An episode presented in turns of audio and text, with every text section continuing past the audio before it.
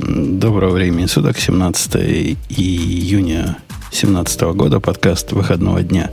Радио Ти, выпуск 550, состав обычный полный, новостей нету, меня не будет слышно. В общем, все как в последний раз.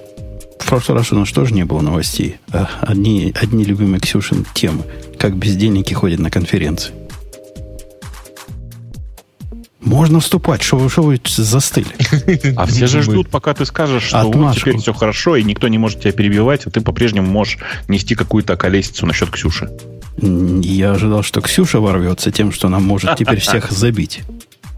Всех меня. Так всех я меня. в прошлый раз в прошлый раз очень много говорила, и я решила, что в этот раз у меня такой... Я выходная, я тему прочитала, если у вас будут какие-то вопросы к темам. Тем, правда, мало. Я могу немножко доложить, но так... Э, окей, давайте вспомним, что у нас есть Digital Ocean, а то забывать плохо. А потом продолжим с этого же места. Это шоу создано при поддержке Digital Ocean. Digital Ocean – провайдер доступного облачного хостинга. Всего за 55 секунд и 5 долларов в месяц вы можете создать свой облачный сервер в одном из дата-центров, расположенных в Нью-Йорке, Сан-Франциско, Амстердаме и Сингапуре, и управлять им с помощью простой, интуитивно понятной панели управления или воспользоваться мощным API. Начните прямо сейчас. Введите промокод RadioDefist при регистрации и получите 10 долларов бонуса на аккаунт. Окей. Okay. У нас э, один из Алексеев просится в гости. И, и возьмем или пусть гуляет себе лесом. А кто отпал? Ксю, Ксюша отпала в процессе разговора. Но я Мне кажется, не, она тебя обиделась. Не по этому гостю вспомнил. А, э, а где Ксюша? Где Ксюша? Что-то, Женя, у тебя не просто. Куда? Нет, это, это я не... О, вернулась. Вернулась. Ксюша, тут вместо тебя предлагали Алексея взять. А почему вместо меня давайте вместе со мной? Ну, как ты так резко отскочила, мы решили, что кого-то надо на замену срочно. Не-не-не, у меня все хорошо, просто там так получилось. А сейчас будет хорошо. Ну, я, я рад. Э, ладно, договорились. Возьмем. Есть у человечества несколько вопросов главных. Это я уже начинаю темы. Вопросы, которые не дают э, спать спокойно. Главный, конечно, вопрос Vim или Emacs. Вопрос номер два, ID или не ID. Вопрос номер три, есть ли жизнь на Марсе. Ну и, конечно, вопрос номер четыре. Пробелы или табы. На этот вопрос mm. наша первая тема дает окончательный, бесповоротный ответ, и я бы сказал, закрывает тему. Так. Ты, На мой взгляд, она только раскрывает вопрос. Ну, то есть я могу рассказать, о чем тема, и потом расскажу свои сомнения. Да. Тема по исследованию Stack Overflow. Девелоперы, которые используют пробелы, получают больше денег, чем девелоперы, которые используют табы. И тут начинается самое интересное, потому что исследователь все-таки, как честный человек, пытается разобраться, где же тут, откуда вообще растет вот это вот различие. Вначале он пытается эти данные как бы упорядочить по странам, посмотреть, может быть, это в каких-то странах люди получают больше денег. И получается у него, что в каждой стране, ну, в большинстве стран, люди, особенно в Индии и в Штатах, чуть меньше в Европе эта разница, но по сути она везде, в каждой стране практически прослеживается, что люди, которые используют, девелоперы, которые используют пробелы, получают больше денег. Дальше он вроде как пытается по технологиям получить срезы. Ну и по технологиям у, них, у него получается все очень ровненько. Что меня, конечно, немножко смущает, потому что у меня первая идея, которая возникла, что часто в больших компаниях есть такое правило, давайте все использовать пробелы. В определенных языках есть такие правила, давайте использовать пробелы. И мне кажется, что вот это такое вот, вот это вот историческое влияние, оно создает такой контекст получения большего количества денег. Но вот этот товарищ, который совершил это исследование, предлагает всем интересующимся данными, то есть они опубликовали просто чистые данные, и там, я так понимаю, что люди, которые ответили на вопрос про табы и пробелы, это 30 тысяч человек, то есть не было опрошено 7 студентов. 30 тысяч человек все-таки некая цифра. А те, которые сказали данные про свою зарплату, это 12 тысяч человек. Тоже как бы вроде не очень мало. Есть, В общем, есть меня два, смущает. Есть два момента, которые при том, что это абсолютно фантастическое статистическое исследование, то есть много людей опрошено, какие суровые э, выводы получены, к зарплате привязаны. Но есть два маленьких момента, которые меня лично сильно наводят на размышления. Они называются Python и Go на табличке, которая здесь изображена. Можешь ли ты, Бобук, поверить? Я не могу поверить, что в Go есть дуализм. То есть там такого не бывает. Там все через GoFMT прогоняют, и получается табы, поскольку так положено. То же самое про питон, наверное, можно сказать. Ну, там, кто делает табы в питоне? В питоне все делают пробелы. Иначе жизни нет. Но, во всяком случае, 50 на 50, ну, никак не получится в питоне. Ты можешь себе представить, что вот такой дуализм да, у вас? Но 50 на 50 могут выпить те, кто э, использует табы и пробелы, потому что никакой войны в данном случае не случится. Они же по отдельности это сделают. А при этом, конечно же, все, кто пишет на питоне, используют исключительно пробелы, тупо потому, что э, ну, просто пробел это универсальный стандарт, и по пепу он положен именно пробел. А таб это такой, ну, довольно странный символ, который подходит исключительно... Э, как бы вас обозвать-то? Пользователям малопопулярных языков. Экзо- экзотических. Это как э, стриптизер. Эзотерических. Эзотерических. Вот, вот у меня такая формулировка. Танцовщица да. экзотических, экзотических танцев мы здесь. Э, Алексей к нам зашел. Привет, Алексей. Говорят, ты микрофон купил. Вечер добрый, да. А звучишь не в тот микрофон все равно. Я сейчас... Наверное, зря покупал, делать. зря деньги. На что деньги потрачены? Так вот, я абсолютно не верю, что в питоне используют половину и в Go половину, ну там не половина. Ну ладно, давайте оставим в стороне мое неверие. Предположим, что это правда и правильно посчитали.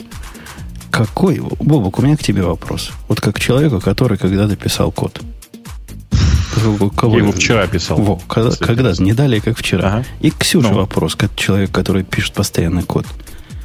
Какой нормальный человек в здравом уме и трезвой памяти, даже в, при том, что он хочет зарплаты побольше себе, и, и если он, конечно, если он не пишет на питоне, вот забудь про питон, любой другой нормальный язык, не питон, зачем он будет ставить табы? В смысле, сейчас, подожди, то есть я, можно перефразирую? То есть ты спрашиваешь, зачем вообще ставить табы, да? Нет, я спрашиваю не так. Я спрашиваю, зачем ставить пробелы, скорее. То есть он нажимает ты, таб. Ты, ты задал вопрос-то ровно так, как правильно задал ты вопрос. Ты задал вопрос, зачем он вообще будет ставить табы. Вот человек, давай, давай я по -по -по поясню. Ставит таб, нажимает кнопочку таб, поскольку не, ну, не 4 Нажимаются пробелы, нажимает. конечно. Нажимаются пробелы в результате. И почему вставляются пробелы? Для чего вставляются Под... пробелы? Кому от этого Я хорошо? Смотри, значит, история вот какая. Это нужно исключительно для того, чтобы даже при разных настройках э, текстовых редакторов у всех код выглядел одинаково. Понимаешь? Не, не, не, я понимаю, что это святая цель. Но почему я должен смотреть на отвратительно отформатированный код моего коллеги, у которого tab это 8 пробелов, и ident это 4 пробела? У него этот код прекрасно оптимизирован под режим, как он на весь экран все открывает, и ему больше ничего не надо в жизни. И буквы у него еще такие огромные, что вот как раз все влазит. А когда я у себя этот открываю, у меня глаза кровью слезятся. Зачем мне надо мучиться? Э, ты знаешь, я тебе, я тебе расскажу зачем. Потому что каждый программист на самом деле немножко художник. И э, я, конечно, понимаю, что очень клево было бы, чтобы если вместо, э, чтобы вместо картины, которые тебя заставляют смотреть, разглядывать, было бы, было бы просто текстом написано. На картине нарисованы три, четыре поваленных дерева и три медведя, которые сидят на них поверх, а сзади зеленый лес. Это, конечно, очень классно. Но художник рисовал не, не это, понимаешь? Не, не понимаю. Художник рисовал по-другому. Вот как бы привыкай к тому, что рядом вокруг тебя художники. Ты открываешь чужой код, а он ровно так выглядит, как хотел, чтобы выглядел его автор. В идеальном случае, когда один человек пишет один проект, я бы с тобой не спорил. Ну ладно, сделан, я сцеплю зубы, буду на это смотреть. Но в жизни-то мы все вместе работаем над общим кодом. И вот открываю Правильно. его код.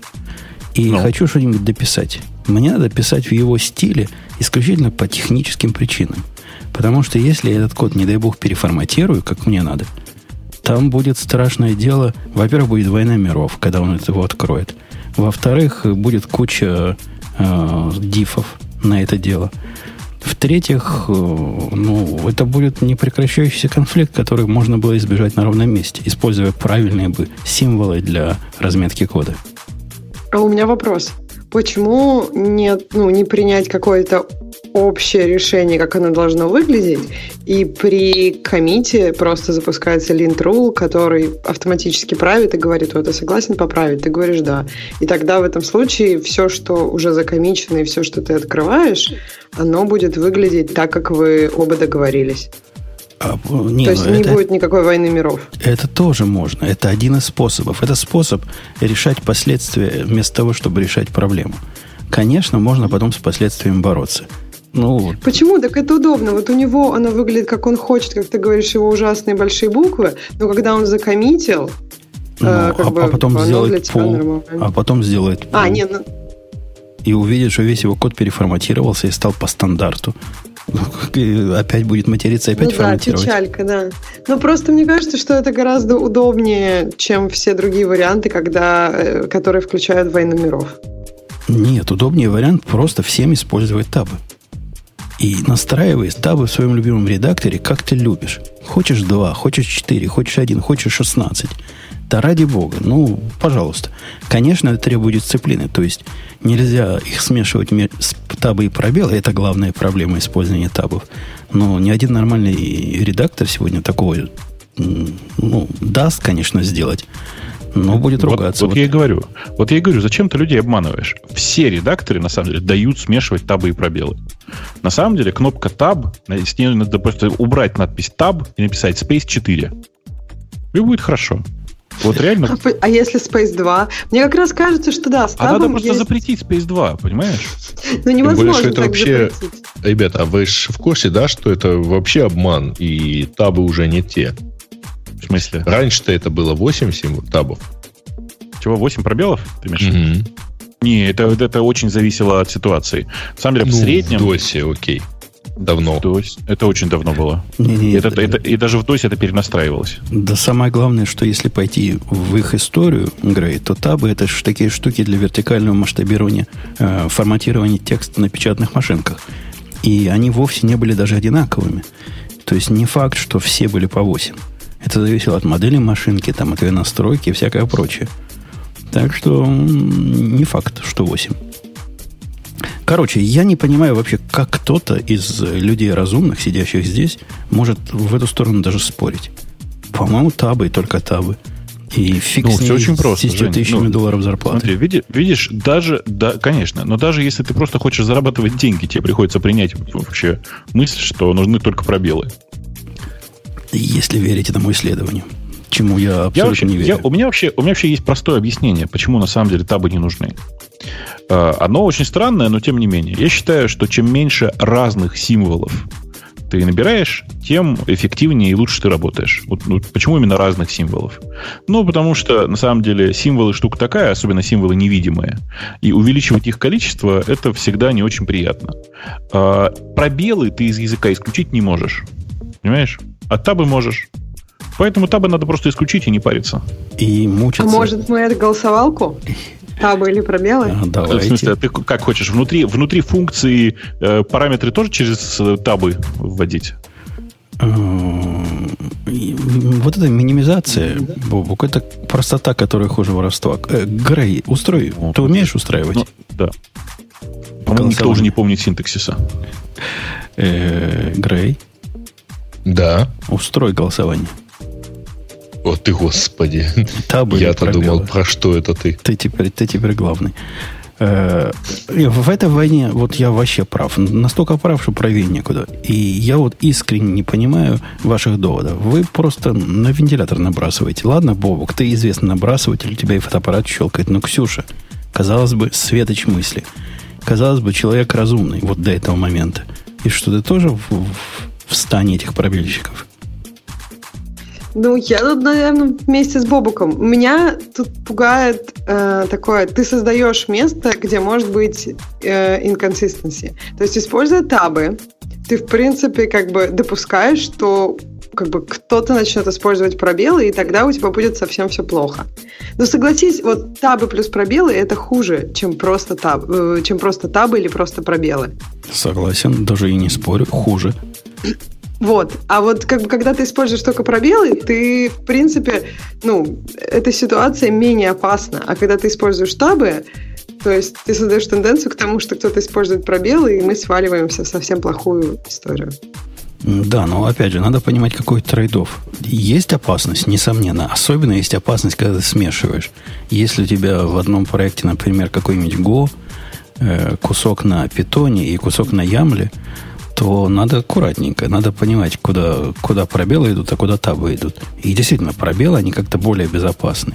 Но ну. мы платим за это кровью в глазах. В глазах? Кровь, кровь в глазах это нормально. У тебя еще и Linux, понимаешь, поэтому что-то куда деваться-то? Да, и Linux еще. Э, ну что, закончилось голосование? Дай там им этот самый Грей отмашку. Сейчас, подожди, пускай еще чуть поголосуют. Пускай еще, ну ладно. Эм, да, но в любом случае нужно на самом деле заметить, что обратите внимание, что единственное, в чем мы все сходимся, что если ты смешиваешь табы и пробелы, как это You're gonna have a bad time. Не, помню, не знаю, помните или нет из Сауф Парка. Вот как раз, типа, ну, нужно просто не смешивать. Так же, как не нужно смешивать, например, коньяк с Кока-Колой. Ну, странно получается. Ну, несомненно, смешивание это дорога в ад и, и в Израиль. И вас только ну, там В общем, ждут. у нас 22 человека или 57% за табы. Вообще вопрос очень странно. Табы или пробелы? За. И все поняли на самом деле. Против. Что вы хотите? В общем, Странно, нормально. вопрос да или нет. След, а следующий, раз, э, следующий раз в обратной нотации вообще задам. Нормальных людей оказалось больше у нас в чатике, чем поборников Ксюша Бобуковской религии. У вас ну, конечно, это уже карта... мы сделали выборку на целых 23 человеках. Ну, да. У вас... Почему на целых 23? А вот там пишут, я не, я не, я не так проголосовал. Видите, Подожди, там 38. 38 человек, Бобок, а, не обижай нашу голосовалку. Прости, конечно. Ну и вообще, да, я согласна, что я бы не факт, что, ну, вроде как логично, что за, за табы, но можно перепутать. Да, можно. И я согласен, что когда есть путаница, вот, например, идея... Вот, смотрите, вот путаница даже здесь произошла, смотрите. Если бы правильно был задан вопрос, пробелы, вопросительный знак, то все было бы хорошо. Э, это ты подгоняешь вопрос под результат. Это до референдума тебе надо готовить. Э, Подожди, у нас референдум в 2018 году. Ты, Подожди, еще совершенно напрасно считаешь, что современные редакторы не понимают вот этих проблемных ситуаций. Там у них такой интеллект, вот пытаешься открыть проект. Недавно я открывал проект свой старый на Java в ID, в новый. Она говорит, опаньки, чувак, а у тебя тут неконсистентность. Давай все в табы. Или давай все в пробелы переведем, чтобы было красивенько. А как? вы еще меня спрашиваете, почему я считаю, что ID для странных людей. Она просто спрашивает, надо ли все в табы перевести. Конечно, нет. Конечно, надо только в пробелы сразу спрашивать. Честно говоря, она как раз это и спросила сделай 4 пробела, окей? Я сказал, да а, руки убери, окей. убери руки То есть она, она прям молодец, все правильно, да, все правильно сделала. Я запустил правильную российскую голосовалку, извините. А что, переголосовывать придется теперь, да? Ну, там это... Вы не против табов? Плюс это да, не против. Минус это нет, не против. Нет, не против. Отлично, хорошо, да. Э, окей. В общем, тема флемообразующая. Я, я чисто, подожди, сейчас, а чисто политический должен вопрос задать. Сереж, а я правильно понимаю, что а украинская голосовалка, голосовалка она должна была быть просто с одним, с одним выбором, да? С одним вопросом. Сейчас будет. Сейчас вам будет и украинская голосовалка. Так Хорошо, ты, договорились. Не, не... Пока Сережа там, да, шутит политические шутки, надо сказать, что, конечно же, не, в таком важном вопросе, как табы или пробелы, нужно просто откинуть в сторону деньги. Потому что, если серьезно, деньги здесь вообще ни при чем. Это религиозный вопрос. И если вы выбор религии обосновываете, обосновываете, обосновываете деньгами, даже не так, если бы люди выбор религии обосновывали деньгами, мы бы все бы конвертнулись в иудаизм уже очень давно. А, Я уверен, это у вас э, с Ксюшей вообще необоснованное решение. Вот я обосновал свое. Вы что-то лопочете, и мне это звучит О, действительно как карго-культ. Вы просто привыкли, что так должно быть правильно. И не способны не спровергать основы. Вот я пришел и ваши основы поломал. Знаешь, вам у меня ничего. ничего не поломано. У меня как тап работал на 4 пробела, так и будет. Э, Леша, ты молчишь, ты, ты, ты из наших хотя бы, или ты из этих, из религиозных. Я, меня так лучше слышно, да? Да, да. Я да. вообще, наверное, из четвертой категории, там, если честно. Как, Восемь пробелов руками ставишь? Э, нет, я смешиваю табы а потом страдаю. Не, я из категории, я вообще не знаю, если честно, чем я пользуюсь, какие настройки в проекте, какие настройки в IDE, в общем-то, тем и пользуюсь. Потому что, мне кажется, сейчас большинство проектов, они либо предоставляют editor конфиг, либо там есть ну, какое-то де-факто правило, как надо делать. И, в общем-то, Enroman ну, в Риме делает, как делают римляне, и все. Поэтому и мне, если честно, не принципиально. И, по-моему, большинство современных IDE, они настолько интеллектуальны, что они, в общем-то, даже переформатируют на лету и, в общем-то, примерят оба лагеря, наверное. Точно, точно. Переформатируют на лету в пробелы, мы же только что слышали. И таким образом примерят всех. Но они же делают решения. эти э, умные пробелы, то есть они же вроде как их потом не сохраняют, как пробелы. Ну, а, да нет, сохраняют. Да сохраняют. нет, там бывает. Как они, да, переформатируют и, и для чего? Нет, Но при сейве, они, при сейве они не ломают. Вот в идее, если настроить вот эти, по-моему, Smart Tabs, оно прям э, на лету показывает. Не, То есть можно сказать... Это если настроить. Да. И, главное, и главное, это если у тебя был код с табами, а, а не смешанные табы и пробелы. И, а, кстати, вот еще, еще один довод категории, да. против вашей категории, Бобок. Вам же нужен специальный редактор для поддержки навигации по табам. Вы же не можете, как люди, это открыть в каком-нибудь кондовом. У вас же будет четыре раза стрелочку буду... нажимать. Я же буду сейчас да стараться сдерживаться. Словам. Да, но, по словам конечно. ты навигируешься. Что по словам-то? А если я хочу, хочу вот, э, от таба к табу ходить? Чтобы что, Женя? Ну, стрелочку влево нажимаю, таб, один символ, прыгнуло насколько надо. Вопросов нет. Не надо мне нажимать там Alt еще какой-то. Ты еще веришь, нет? У нас вообще текстовые редакторы устроены так, что им нет необходимости в, находиться в пустом пространстве. Ты зачем вообще там находишься? Это там, как, у тебя как пробелы между у, у, меня, у меня нет такого пространства, а у вас есть. Вот поставил я курсор в ваше пустое пространство. У тебя те, код в этом месте отформатирован на 4 таба вправо, а ты находишься, как ты говоришь, по твоему описанию, находишься примерно на втором табе. И ты нажимаешь кнопочку вправо, и он тебя перемещает на третий таб. Так ведь, да? Ну, как например. ты оказался на втором табе? Зачем? В пустом месте-то. Ну, как-то ходил вниз, вверх курсором, мало вот ли. Когда, когда нормальный редактор ходит вверх-вниз, он ходит по коду, а не по пустому пространству. Веришь, есть, нет? Да, я, я же не спорю, что нормальный редактор и заменит тебе стрелочку на, на прыжок через 4 пробела, как будто это был один таб. Да нет, даже, господи, нормальный редактор это, те, это Emacs или Vim. Они оба прекрасно это с этим справляются. То есть вам еще нужен особый редактор, который должен особый редактор, подходить который, под описание один из нормально. по POSIX описан, в, что он необходим в операционной системе вообще. А я посмотрел бы, как ты свой текст с пробелами в ED редактировал бы. Заколебался бы стрелочки нажимать. О, вот ты как раз не прав. В ED я как раз бы очень легко редактировал. Э, нет, серьезно говоря, вот хихоньки-хахоньки, я готов... Э, сколько, какая тут разница между зарплатами? Пять тысяч, да, говорят? Да. Снимайте 5000, но не ставьте меня в коллектив, который меня заставит везде ставить пробелы. Хорошо, высылай нам 5000. А вот если переформатировать и сохранить, то зарплата сразу повышается, интересно. Вот это, кстати, самый правильный вопрос во всем этом диалоге. А еще заметьте, как интересный график. United States там 100 тысяч долларов зарплата, Индия 7,5 тысяч. То есть, видимо, даже табы не особо там помогают. Кстати, там как-то не, не, не 5 тысяч разница, а разница, это получается 16 тысяч. Ну, по крайней мере, вот по медиане. Но медиана, конечно, очень, мне кажется, тут глупое сравнение, потому что действительно разница между United States и, и Индией большая. То есть, Умпутун не 5, просто так тебе для, для знания. 16. Я и на 16 согласен. Забирайте. Поделим как раз на троих. Делится на три. На четверых. О, на четыре хорошо делится. И будет вам каждому по 4 тысячи лишних в год. Не в месяц, в год. Не, ну а что, 4 тысячи в месяц, это вполне себе, если верить некоторым кинофильмам, в Чехии, как сказать, на 2 доллара гульнуть можно. Или там в Словакии были уж, я не, я не помню. Поэтому это хороший вариант. Присылай. Ок, ок, ок, забились. Э, вы, дорогие слушатели, напишите в гневных сообщениях, почему вы со мной согласны. Я практически уверен, что вот эти, которые были не согласны, они придуриваются просто. По поводу придуриваться.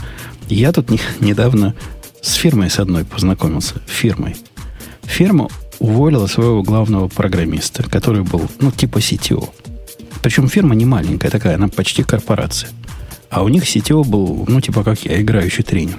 Он сам и архитект, и, и на, на дуде игрец, и, в общем, понимал чувак. Мы с ним, хотя и конкуренты частично, но как-то приятно общались. Его уволили. Кедрине Фени, он, значит, пришел ко мне плакаться, рассказал страшную историю. А его уволили, не поверите, из-за чего. Из-за того, что фирма решила внедрить agile технологии. И они сказали, чувак, у нас agile технологии, самое главное в agile, знаешь что? Он говорит, ну, чего? Они говорят, митинги стоячие. А он говорит, ну ладно, давайте стоять. Но поскольку это корпорация, они пять минут стоять не могут. Они каждое утро собирались и стояли, начиналось с получаса, а когда его уволили, уже было полтора часа. Каждое утро полтора часа стоячего митинга. Это то, что я называю карго-культом. И никто не, не, не понимает, собственно, почему они стоят. А потом они, ладно, постояли, это он еще пережил, молчал. Но когда они стали писать записочки на, на доску вешать, и, в общем, никто больше не знал, что дальше с ними делать. Вот написали записочку с этим, как они называются, вот эти... Ну, как в скраме эти штучки называются? Постит.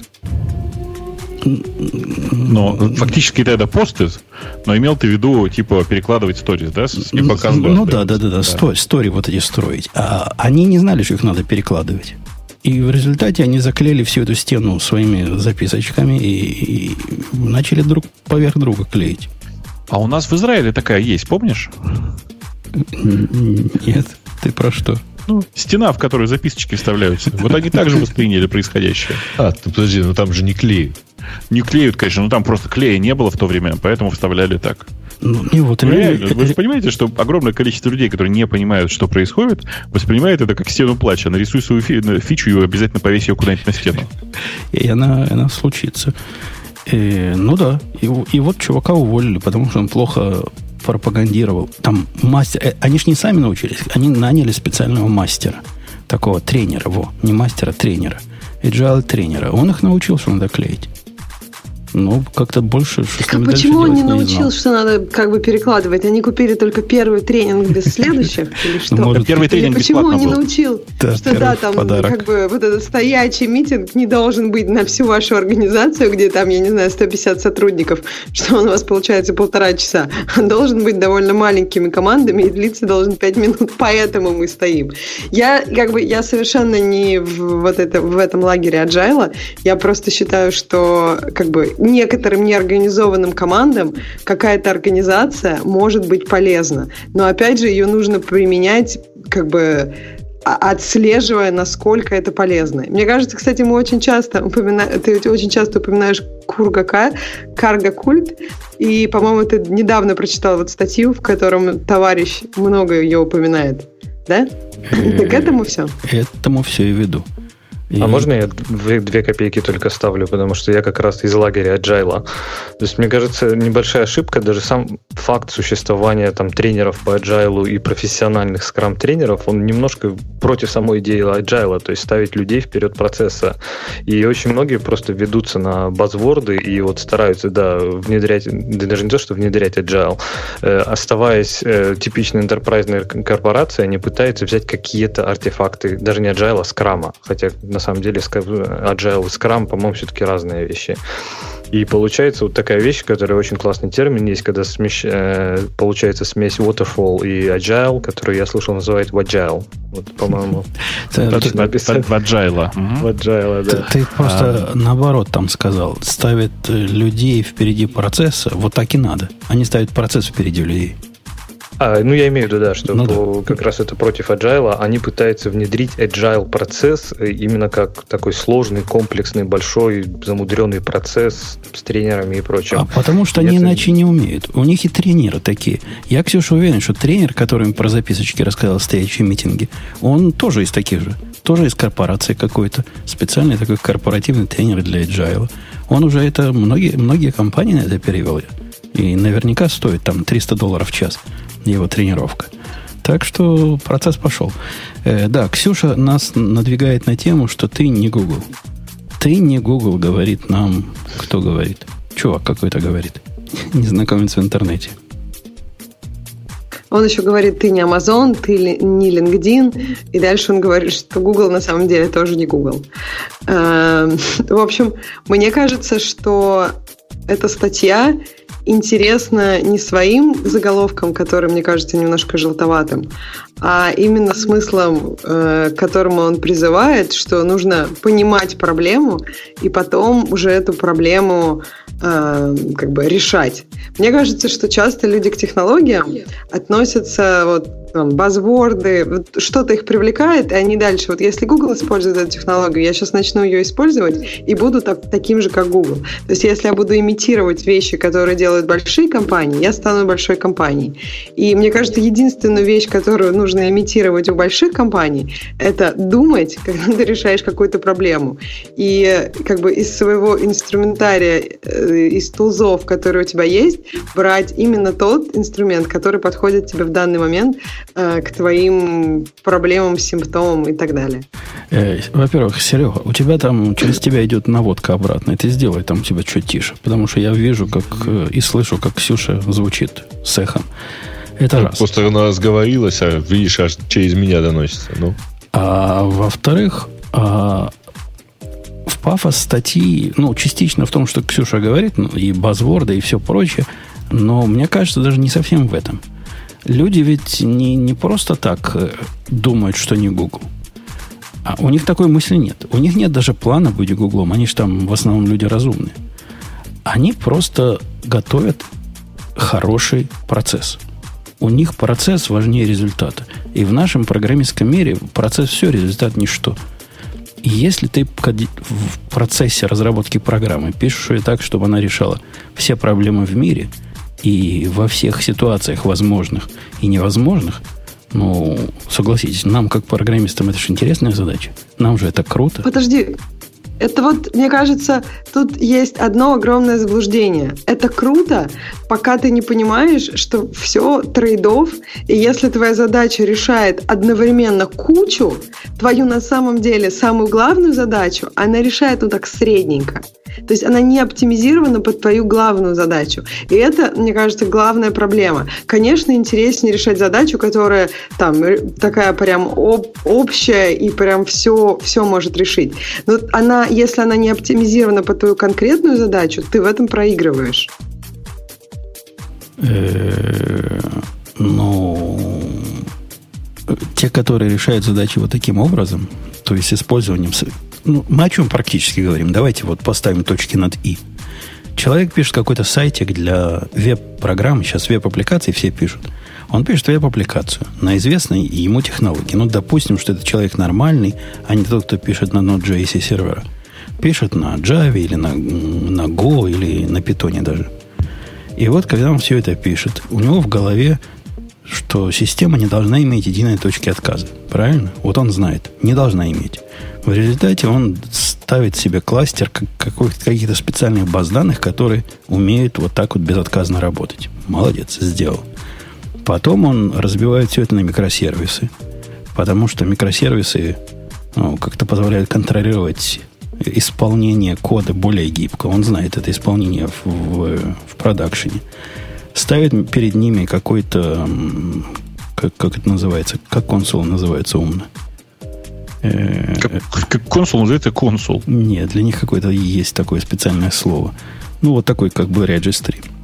Сервис, э, сервис Discovery. Во, сервис Discovery какой-то приделывает. Приделывает к этому динамический load балансер снаружи. Э, что он еще делает? Впендюривает во все места лимитеры и, и да, вот эти прерыватели на, на клиентской стороне, делает все по науке. Вот как наука рассказывает делать хорошо, правильно, программа надежно, он делает. И что, в результате это все даже и работает. Чего вы на них бочку гоните? Бобук, что не так? Почему надо писать плохо, когда можно написать хорошо? Ну, ты опять задаешь как это, риторический вопрос. У нас сегодня день риторических вопросов просто. Во-первых, писать нехорошо приятно. Писать хорошо приятно не всегда. Ну, что, мне кажется, это, этот ответ исчерпывает все. Вообще, по-честному, если представление о прекрасном у всех немножко разное. И ты почему-то каждый раз хочешь всем, всех привести к одному общему знаменателю. А так, к сожалению, не всегда бывает. Да он не, не к общему хочет привести, а лично к своему. Да Но нет. это и есть просто общий, причем лично его, да. Я, ну. я давно перерос процесс все, результат ничто. Я просто пытаюсь их точку зрения объяснить. Э, в молодости я сам такой же был. Мне казалось, решение должно быть, во-первых, элегантным, во-вторых, э, таким, вот я посмотрел на него, и я прослезился от ума своего – и если оно еще при этом будет работать, то ладно. Ну, вообще, добились небывалого результата. Но будет работать, и, то есть доставлять результат, это третий какой-то приоритет. Ну, таких, таких, как был я, по-моему, в нашей области большинство. Вот, как мне кажется, что сейчас небольшой идет тренд, может быть и большой тренд, на какую-то странную позицию, что программисты э, очень сильно отдаляются от бизнеса. То есть их, в общем-то, не интересуют такие проблемы, как э, ну, приносить, генерить value, то есть делать бизнесу деньги и достигать бизнес-целей. Поэтому они могут позволить заниматься там построением вот этих э, монструозных систем с кучей компонентов, все по науке. И это как-то странно пропагандируется, потому что недавно была статья на Хабре, которая говорит, программисты вообще не должны думать. Она была в контексте DevOps как раз. И он сказал, программисты должны писать код, то, что им скажут, и все. DevOps должны деплоить, архитекторы должны архитектить. И как только появляется задача добывать деньги, тогда, мне кажется, вот этот культ карго, он сходит на нет. Но задачи... Я, так, подожди, сейчас зайду издалека. А, простите, тебе сколько лет? Я понимаю, что это, я, это как у девушки неприлично спрашивать, а у молодого человека нормально. Я сейчас объясню, в чем мой вопрос. Дело в том, что э, мы с Женей как бы пишем код уже очень давно, и, э, мне кажется, помним еще те времена, когда м, программист э, вообще не задумывался о бизнес-value того, что было написано. Ну, то есть типичный программист, он в среднем вообще этим не интересуется. Его интересует написать прикольный, красивый алгоритм. Если повезет, и он еще немножко умпутун, то э, этот алгоритм написать не просто красиво, но еще и эффективно, но при этом, чтобы это было, чтобы это влияло непосредственно на бизнес, да это никого не интересует. Для этого есть специальные люди. Конечно, и в этом-то и проблема. И тогда задача вместо того, чтобы сделать систему, которая, не знаю, показывает котяток на сайте, появляется задача сделать систему, которая потенциально сможет показать 100 миллиардов котяток всем да. людям на Земле. Ну, так это же прекрасно. Теперь, извините, я спрошу. А изначально... Извини, ты вообще программист? Да, да, конечно. Не, нет, там по голосу слышно, по разговору слышно, что программист. В смысле, понимаешь? Я, я задеваю бородой микрофон, подожди. Не, не, не, подожди. Это я, смысле, был по, по, жизненной позиции, я бы сказал. А, э, просто дело, дело в том, что на самом деле действительно можно выстроить бизнес так, чтобы программисту было, ну, по большому счету, плевать на то, что он там программирует, э, потому что его задача достаточно хорошо поставлена и бизнес-цели правильно описаны. Подожди, у меня вопрос вот. А ты уверен, что это самый эффективное выстраивание бизнеса. Не будет ли эффективнее, если программисты будут хотя бы немножко задумываться о том, э, ну, насколько эта задача вообще имеет смысл и насколько Сейчас, э, это потенциально может принести какое-то значение для компании? Бывают разные ситуации. То есть, и вообще, я, я на самом деле искренне считаю, что каждый участник э, проекта должен чувствовать, какой, какой этот value он приносит. Но это моя позиция. Я при этом видел очень эффективно построенные бизнесы, в которых принципиально до программистов не доносили, какой бизнес э, получается от, от работы каждого компонента. Для чего это было сделано? Там есть причина. Это, чтобы вы понимали, был очень эффективный и быстро работающий стартап.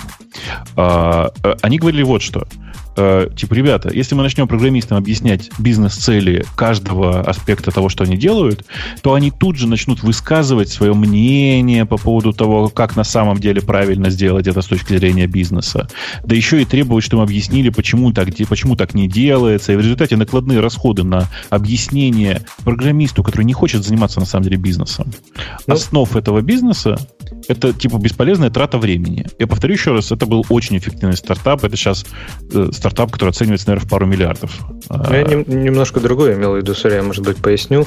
Э, ну, может быть, не вникать в какие-то детали бизнеса, но понимать, что если мы выпустим продукт через э, месяц, это будет прям хорошо, мы заработаем, ну, там, не знаю, вот э, была недавно статья, нет, не была статья, где-то я слышал, что, например, в Германии вся автостраховка там с какой-то дичайшей скидкой выходит в ноябре.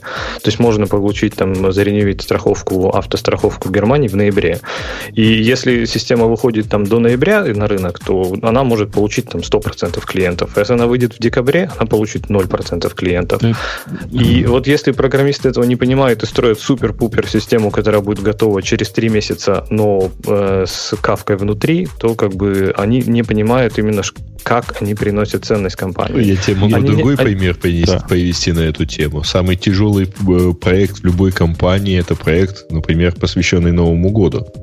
Потому что у него дедлайн не перенесешь. Ну, конечно. И вот я говорю, и вы просто так говорите, как будто бы все, все проекты, которые пилились к Новому году, всегда успевали. Нет, это не так. Еще раз, это знание во многих случаях не дает программисту, э, как бы сказать, не то что понимание, не помогает программисту все закончить вовремя. Э, это вообще очень спорная точка зрения Тио Я тут сидел, сидел молчал, Хотел ну, я уточню, что я-то пользуюсь противоположной. Ну, как бы вы же понимаете, у меня просто есть хорошая знакомая команда, которая умудряется работать в этом режиме и работать очень эффективно.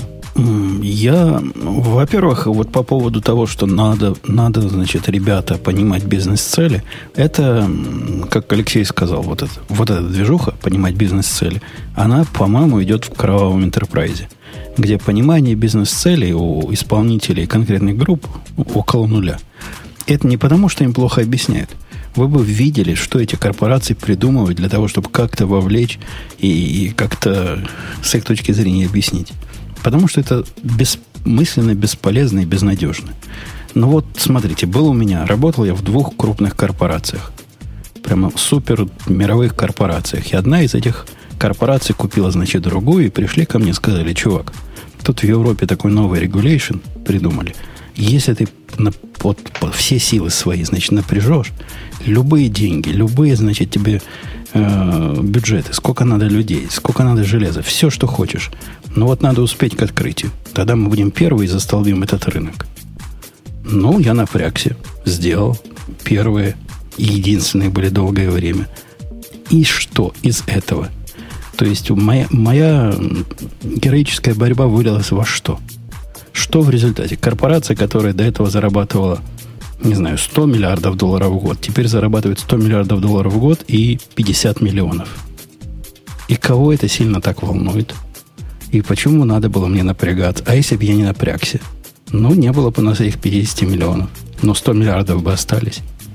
Так в этом же и мораль статьи может быть он такая между строк, что вы не Google в том смысле, что то, что вы делаете, имеет значение. Конечно, если размер корпорации такой, что ну, можно потерять 50 миллионов и ничего страшного, ну, то, в принципе, да, можно выстраивать такую иерархию, что там программисты вообще никогда про бизнес знать не будут ничего.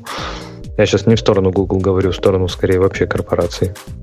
Так ему просто не в, не в том дело, чтобы построить так. Построить иначе невозможно. Если это часть корпорации, которая, в которой ты математический винтик, вот как ни крути, ты математически там винтиком будешь, и что бы ты ни сделал, это будет э, выхлоп винтика, то донести бизнес-цели это абсолютно бессмысленная затея. И пытаться не надо. Тут надо идти по пути Бобука.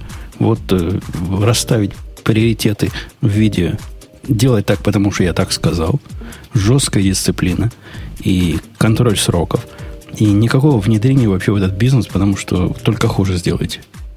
Как, как Подожди, а у меня вот вопрос про 50 миллионов. То есть у тебя совершенно, ну, во-первых, как бы ты сделал свою задачу и, наверное, получил, как бы, ну, задача была интересная. Ты ее сделал. То есть в любом случае у тебя какое-то чувство того, что ты что-то сделал, интересный проект, оно наверняка было, правильно? Ну, то есть тебя расстроило отношение вот этой суммы 50 миллионов ко всей компании? Ну, то есть, как бы, я не знаю, все равно, возможно, э, у тебя появился доступ к еще более интересным задачам. Или как бы какая-то свобода выбора, потому что ты уже сделал какую-то задачу. То есть, то есть я, я не очень бизнес. понимаю, что, что тебе не понравилось в том, что ты сделал свою задачу, и она, это получился супер успешный проект. Вовлечение в бизнес это не про то. Вот когда говорят, что мы хотим, чтобы программисты понимали наши бизнес-цели, это не в том дело, чтобы программист радовался результату своей работы вовлечение в бизнес-процесс, это как сейчас у меня в моем типа стартапе. Это я знаю, что вот я этот проект сделаю к концу месяца. я даже был на совещании с этим чуваком, который проект просит. Я даже помогал начальнику нашему придумывать, сколько мы за это должны запросить. И я понимаю, что если вот сделаю проект, то прямо будет хорошо.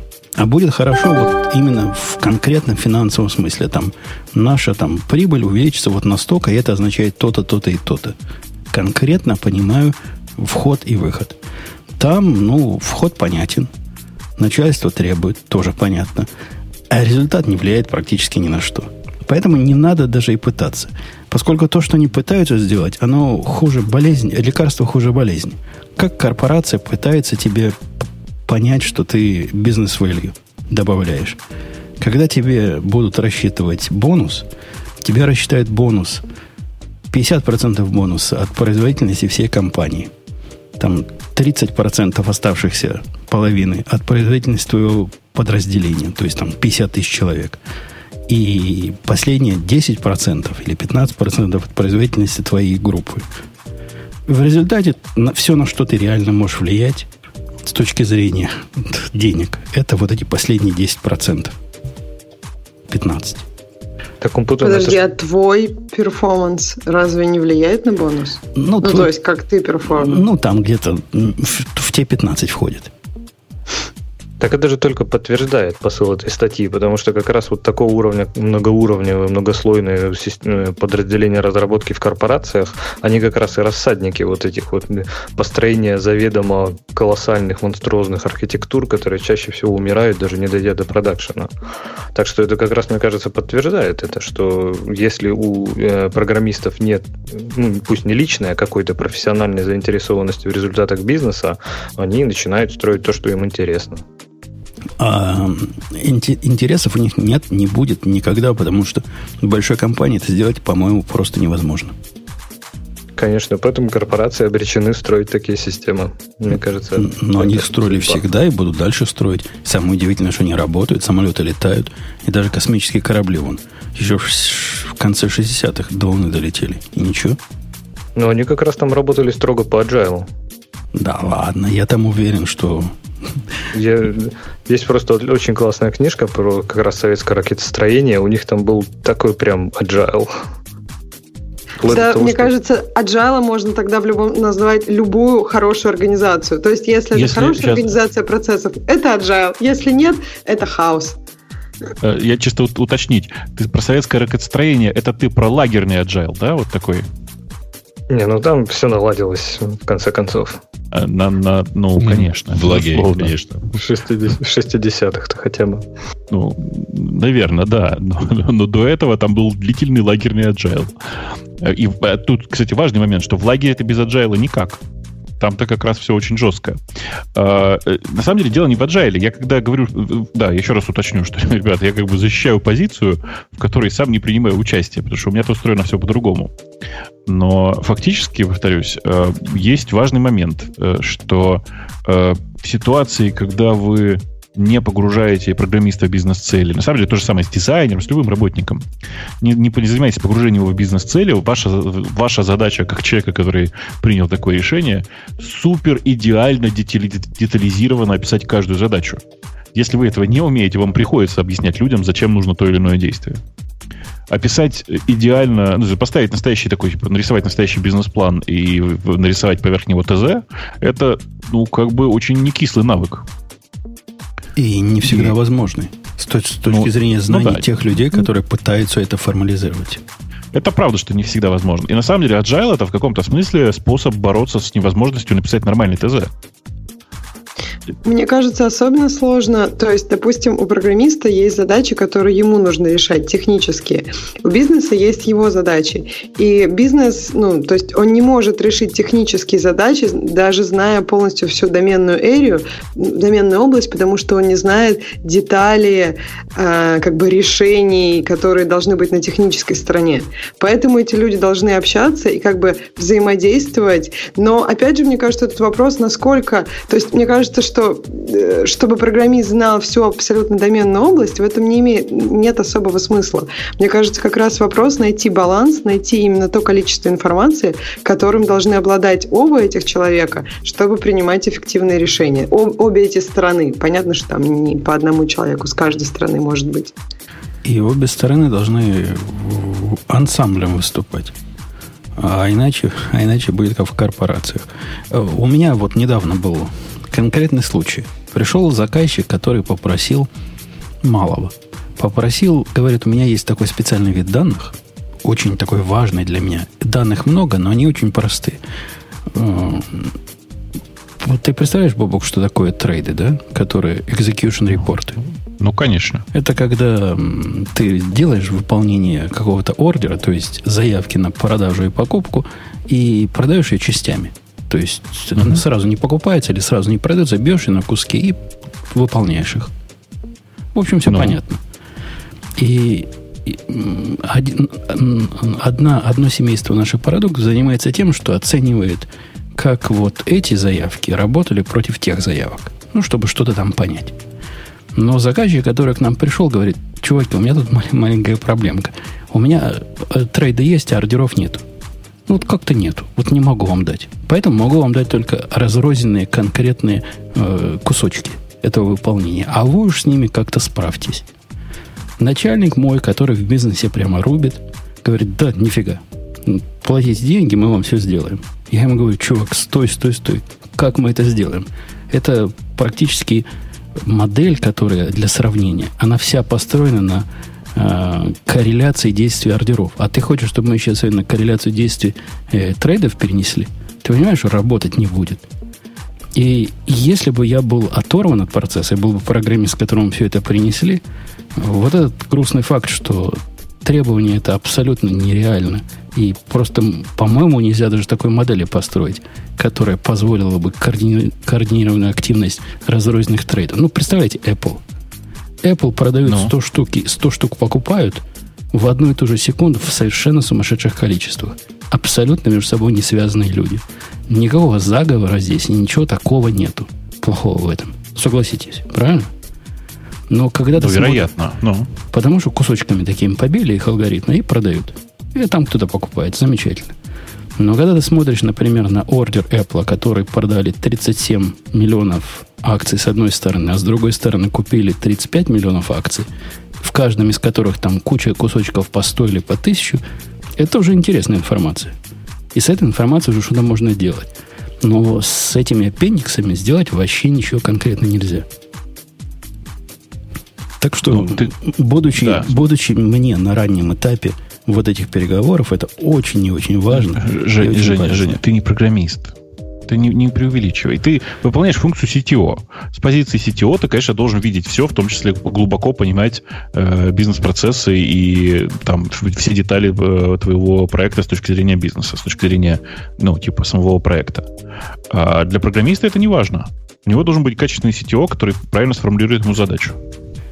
Так речь не идет, наверное, о детальном понимании. Речь идет скорее, ну, не в случае Умпутуна, а вообще, а скорее о понимании, какую роль играет именно софтверный продукт вообще в бизнесе компании. То есть именно ну, какого-то своего кусочка, но, конечно, никто не требует от программиста таких же знаний, как там, не знаю, от биржевых аналитиков. Но элементарно понимать, э, что вообще делает продукт, какие сроки важны, какие не важны, какие функции важны, какие не важны, и нужно ли строить систему, которая потенциально обработает 100 триллионов заявок, если их физически может быть всего 100, ну, вот это, наверное, все-таки стоит понимать программистам. И в то же время вот эта движуха, я уже перехожу к теме нашей статьи, она еще вредна. Вот представьте себе гуглом движуха. В том смысле, что всякие CEO и CCO, и всякие, в которых нет буквы T, они от технической стороны по умолчанию подразумевают, что вы готовы стать гуглом. В любой момент. Вот если у вас система написана, которая на 50 тысяч штук в секунду ориентирована или в день, то вам должно быть легко стать системой, которая 500 миллионов этих же штук делает. Ну, просто добавим денег немножко, купим серверов чуток, и все заработает. Они этого от нас ждут. Потому что знают, что вот в Гугле так, и в Фейсбуке так, и во всяких прочих э, Яндексах тоже так. Ну, я прям не понимаю, чем мы так остановились на этой статье. А Она нас... довольно банальная. А у нас просто новостей мало.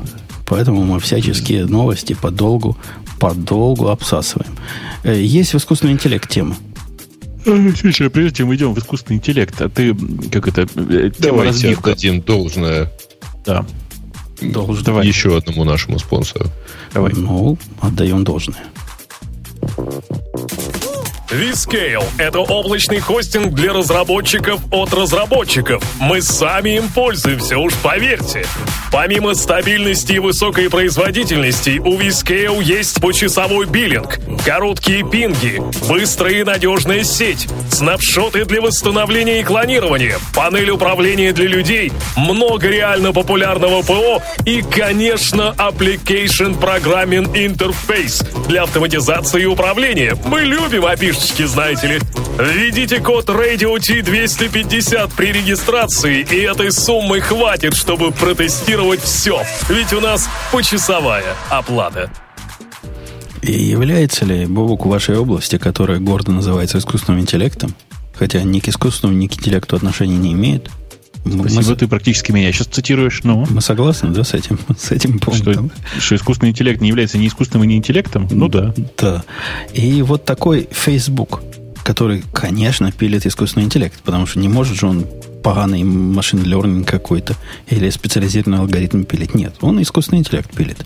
Они допилились до того, что компьютеры стали с друг другом разговаривать и даже придумали свой язык общения. Так радостно сообщает нам статья и интернеты. В чем дело? это, же, расскажи. это же прямо дубль статьи про Google. Ты же знаешь? Э, нет. Э, мы, мы эту статью, на самом деле, мы статью подобного рода примерно даже уже обсуждали как-то. Была такая история. Дело в том, что э, не так давно произошло важное изменение в сервисах онлайновых переводчиков начали там супер активно. Раньше пытались ставить эксперименты на использование deep learning. Я ненавижу это слово, ладно. На использование нейронных сетей для переводов. А, и ну, ну начали, начали делать интересные эксперименты в этой области. В частности, у Гугла был очень крутой эксперимент.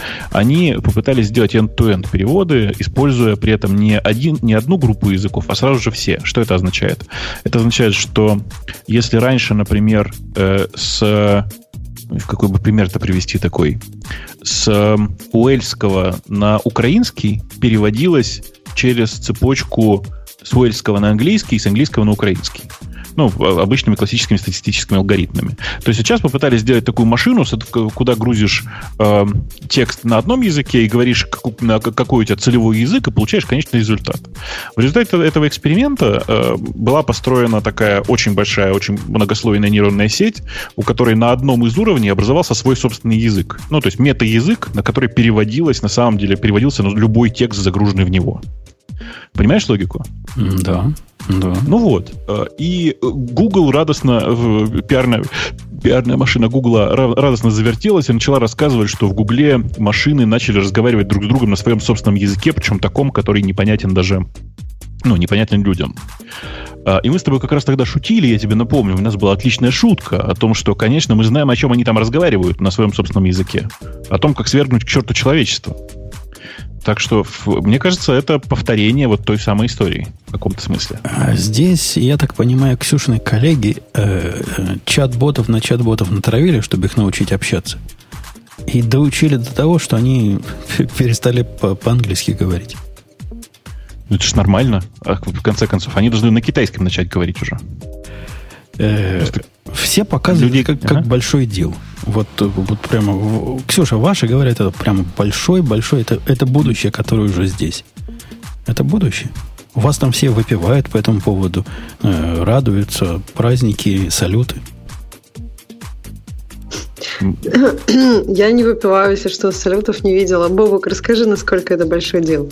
Но мне кажется, что Женя на самом деле перегибает, потому что я читал оригинальную публикацию от э, Фейсбука, ребят из Фейсбука, которая, кстати, лежит на Амазоне почему-то. Э, ну, в смысле, файл, который лежит на Амазоне почему-то. Э, это, это даже не сам Фейсбук, это Фейсбук AI Research. У них такое мел, небольшое странное подразделение есть. Вот. Э, и суть его, на самом деле, сводится вот к чему. Про то, что давайте построим, опять же, end-to-end обучение, в смысле обучение где, как бы это сказать, типа от начала до конца использующие исключительно обучение на диалогах. И в результате получился действительно такой не совсем настоящий, как бы это сказать, мета-язык, э, на котором э, эти боты могут общаться. На самом деле они могут общаться на этом мета-языке и с живыми людьми. Это тоже нормально. Так вот, э, это небольшой дил, это очевидно, что было, что это произойдет. Статья, на самом деле, о том, что, ну вот, посмотрите, мы это наконец-то отметили. В смысле, это действительно происходит. Э, при этом никакого особенного восторга у людей это не вызывает. Это просто штатная публикация. А вот то, что из этого э, сделали журналисты с сайта futurism.com и некоторых других, это прямо стыд и позор. Ну, потому что статью они не прочитали, но прочитали они буквально следующее. В Фейсбуке боты заговорили на своем собственном языке. Ну и дальше все как обычно. Помните, да, эту знаменитую картинку, когда э, к Эйнштейну подбегает журналист и, и кричит, типа, эм, как вы относитесь к путешествию в будущем? На что Эйнштейн поворачивается к нему и говорит, идите к черту. На следующий день выходит статья о том, что Эйнштейн, э, как-то Эйнштейн согласен с тем, что существуют черти. Эм, так вот, э, он, по-моему, go to hell сказал. Соответственно, типа не, не отрицает наличие ада. Э, короче, в, это типичное раздутие публикаций из э, как это сказать, из, из ничего. При этом мне очень нравится на самом деле, посмотрите на список литературы, который был использован, ну, на, на референсы, которые были, которые были использованы в этой статье.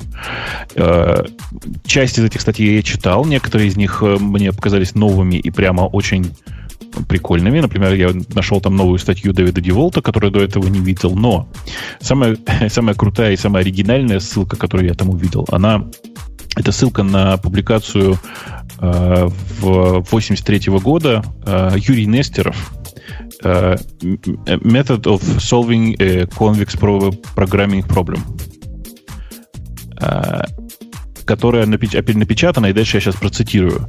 In Soviet Mathematics доклады. Volume 26. А вы помните, был э, интересный эксперимент да. от Microsoft, по-моему. Здесь боты разговаривали с ботами и учили друг друга. А Microsoft когда-то запустили Twitter-бота, который учился от людей. И там, по-моему, эксперимент потерпел полное фиаско. Его закрыли через два дня, потому что бот начал вести себя не очень хорошо, ругаться матом, там, То есть проявлять склонность. Понятно. Да, проявлять очень фашизму и сексизму и прочему, да. Не через два дня, там чуть больше времени на это ушло, но да, это довольно популярная история про то, что если выпустить бота end-to-end, то есть обучающегося прямо на тех репликах, которые ему пишут, э, то довольно быстро этот бот станет э, экстремистски направленным, потому что большая часть людей пытаются проверить его на направленность к экстремизму и таким образом склонить его к этому самому экстремизму. Ничего это, на самом деле нет. положительная обратная связь просто. Ну Если да, это, это достаточно похоже. популярный бот, то, это в общем, похоже, да. демпфировать там довольно сложно. Нет, это просто похоже по ассоциациям на положительную обратную связь. На самом деле это классическая проблема в end-to-end системах. То, что они очень сильно склонны к к искажениям вследствие обучения на, собственно, ну, на тех данных, которые поступают снаружи. Вы как бы намекаете всем нормальным людям, что не, не надо слушать, что вам говорят другие люди. А если ну, вот в эти боты, нет, которые да? друг с другом общаются, и в процессе учатся, и создают метаязык. Ну, они учились как? Они, видимо, у них был, было ограничение общения на начальном... То есть на чем они в самого начала учились? Загрузили у них какие-то тексты на каких-то языках, да? У них... Нет, нет, у них был... Это только чисто английский язык был, э, и текстов там было очень немного. Там было что-то около 6 тысяч диалогов изначально между, э, по-моему, между двумя людьми, если я правильно помню. Или, ну да, типа, ровно так. А если в них загрузить много языков, может они в конце концов протоязык восстановят, на котором неандертальцы говорили с кроманьонцами? Я сомневаюсь, ты знаешь, но мне нравится, нравится эта мысль, но я боюсь, что мы настолько, ну, короче, мы столько промежуточных э, слоев потеряем, мы промежуточных слоев в языке потеряли уже, что восстановить его сейчас довольно сложно. Но вот восстановить протоевропейский язык, наверное, еще можно, и это было бы прикольно. Латынь, что ли? А он не будет латынью, нет, что-то. Латынь это, ну, вульгату можно, типа, такой вульгарный латынь, которая разговорной была. Наверное, может быть, к нему можно сойти. Но на самом деле нет, потому что сильно видно, слишком сильно видно, что даже та вульгата, которая до нас дошла, она довольно сильно отличается от того общего порядка, который мог быть у языков романской группы. Э, окей. Okay. На этой неделе, отходя от искусственного интеллекта, хотя не напрямую... Слушай, это... сейчас, подожди, сейчас, еще вот, вот такой важный момент, что, наверное, для того, чтобы восстанавливать, текстов недостаточно. Нужно не тексты брать, а э, звучание их. Потому что все-таки основ, основа языка это не буквы, а звуки. Да, прости. Так вот, у нас, это мне бибикает тут погода. Все время говорит, вероятность дождя в следующие 15 Тебя там минут... не только она бибикает на самом деле. 95%. Ну, это чтоб ты мог нас перебивать, я понял. 95%. Так что знайте. Еще, еще 15 минут и пойдет дождь. Э, новости Amazon надел новостей. И, конечно, из каждой духовки нам неслось, как Amazon Wall Food купил. Даже наши далекие Конечно. российские слушатели Волфуд знают, потому что э, Южный парк смотрит. Это вот те самые, над, над, над кем там издеваются постоянно. Но тема эта не, не очень хай-техническая, а вот э, слухи о том, что они собираются купить Slack, это прямо интересно. Хотя и Волфуд это не так уж не хай-технически. Одна из теорий, которую я читал, говорит, что они его покупают для того, чтобы протестировать свои алгоритмы обучения – вот этого самого искусственного, так сказать, интеллекта на живых людях, которые будут в магазине использоваться в виде ну, экземпляров, на которых будем обучаться. Слушай, давай ради интереса попробуем все-таки обсудить тему про покупку Whole потому что она на самом деле гигантская, и люди в России, на самом деле, и в большинстве русскоязычных рынков не очень понимают, что там mm-hmm. вообще произошло. А если для российских слушателей пытаться это объяснить, ну, это как если бы, чтобы такое привести-то в пример. Как это если, если бы Озон купил седьмой континент. Ну, нет, скорее не, азбуку вкуса. вкуса, извини. Азбуку, азбуку вкуса, да. да. Но азбуку вкуса не такую дорогую. Ну, то есть у Whole Foods, мне кажется, есть интересная особенность. То есть они такие очень органик, cage-free и все такое, но при этом э, там нет просто завышения цен на продукты, да которые сейчас. абсолютно одинаковые. Нет, ты просто там находишь другие бренды. Но если ты в Whole Foods нашел такой же бренд, как ты нашел в Target или в Safeway, что является там Ашаном, например, то он будет стоить столько же. Ну, не, не, сейчас, ты сейчас описываешь целиком политику азбуки вкуса, в смысле, они точно так же пытаются говорить, что у нас вообще-то продукты, которые вы я Серьезно. видела, сколько там активе стоит. Что-то там вот вообще не политика покупал, азбуки вкуса. Не, слышишь, ты, я, я не готов тебе прямо защищать азбуку вкуса, но конкретно в случае с активией она реально там стоит столько же, сколько у меня в соседней пятерочке.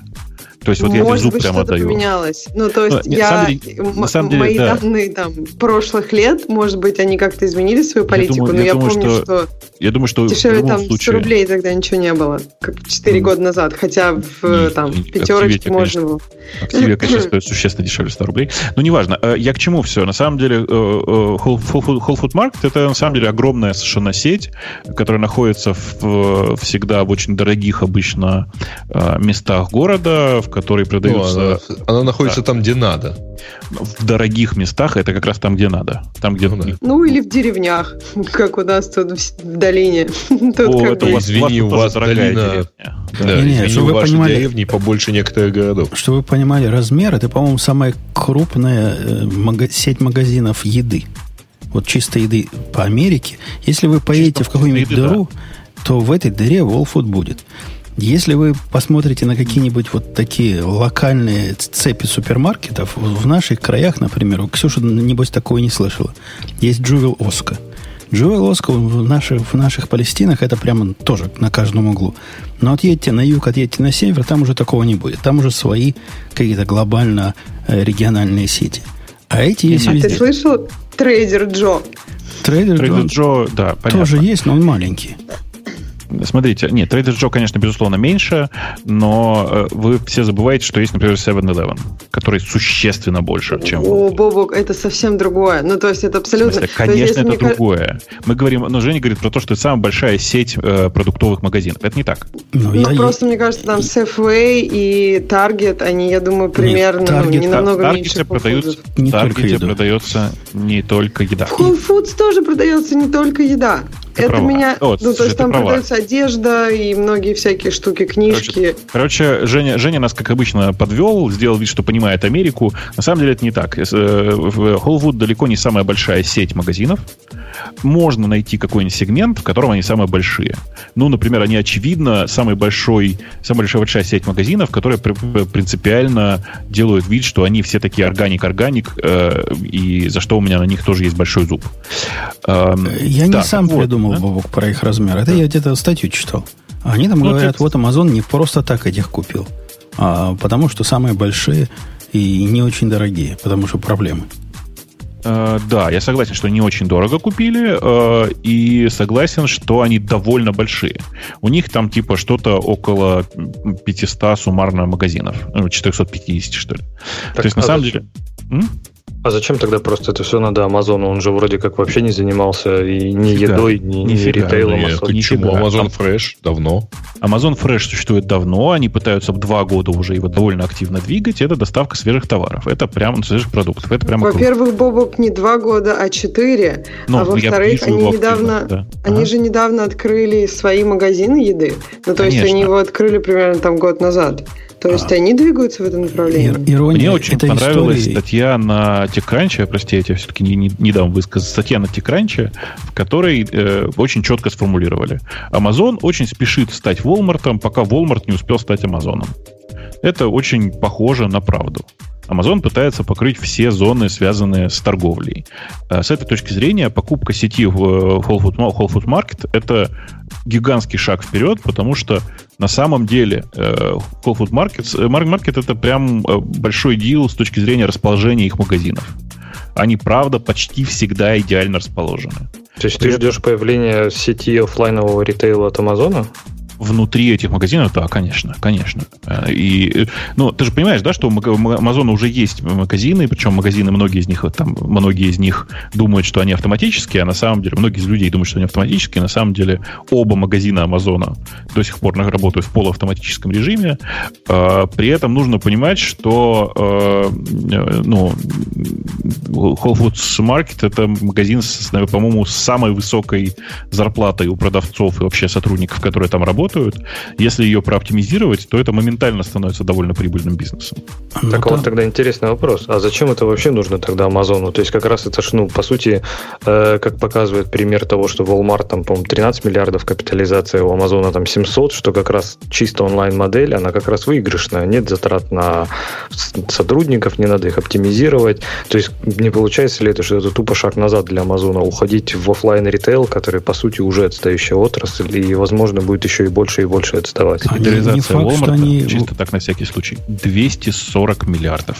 Не факт, что они э, собираются уходить э, в ритейл. Конечно, они собираются дополнять себя ритейлом. И даже mm. это не, не, не факт, что вот в этом цель.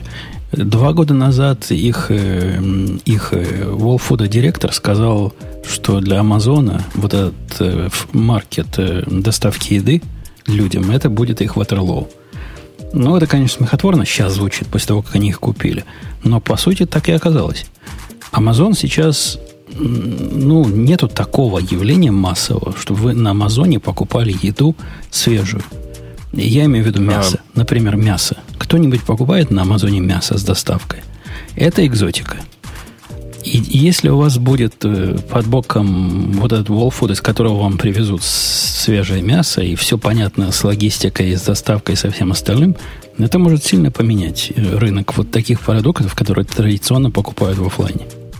Жень, я, да, кстати, я хотела тут немножко да. добавить. Про, просто э, то, что я читала про Walmart, э, вот этот ритейл-торговля, люди, когда привыкают к какому-то бренду, они начинают э, и, ну, то есть это, этот ритейл может продолжиться онлайн.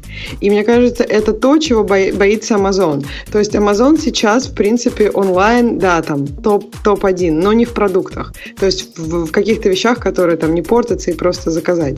Но при этом они действительно пропускают маркет продуктов, и маркет продуктов может перейти онла- в онлайн, но из ритейла. То есть я согласна с Женей, и мне кажется, что они хотят ну, быть там тоже, и когда он будет совсем онлайн, они будут то, о чем ты думаешь как бы в первый момент. И про Amazon Fresh, по-моему, по всем каким-то отчетом, и даже потому, что вот просто смотришь, как происходит, Amazon Fresh действительно не является каким-то чем-то таким, чем, что, чем люди пользуются. Это как бы скорее такая экзотика, на попробовать или еще какой-то вариант. Но, Кстати, сейчас, Amazon да. же уже окупил на самом деле одно заявление. Ну, не конечно. Смотрели? Да, я смотрел, заявив, да. что они покупают за 13,7 миллиарда Whole Foods, они получили выигрыш капитализации где-то в районе 16 миллиардов.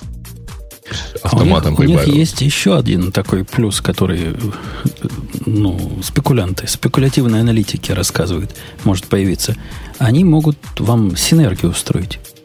То бишь, если вы идете в Whole Food покупать там свежих раков или устриц или еще чего-то, вам сайт Амазона сразу подскажет, а не хочешь ли ты купить большой запас туалетной бумаги? Потому что они про тебя все знают. Они понимают действия, последствия и знают, чего тебе предложить. Что-то это будет ситуации. глупый совет на самом деле, потому что после как раз раков не очень тебе понадобится это было. А ну, вот если ты фруктов там накупишь, то это да, другое дело. Я, ну, слушайте. Я тебе устриц, устриц дам, таких, после которых тебе понадобится много-много туалетной бумаги.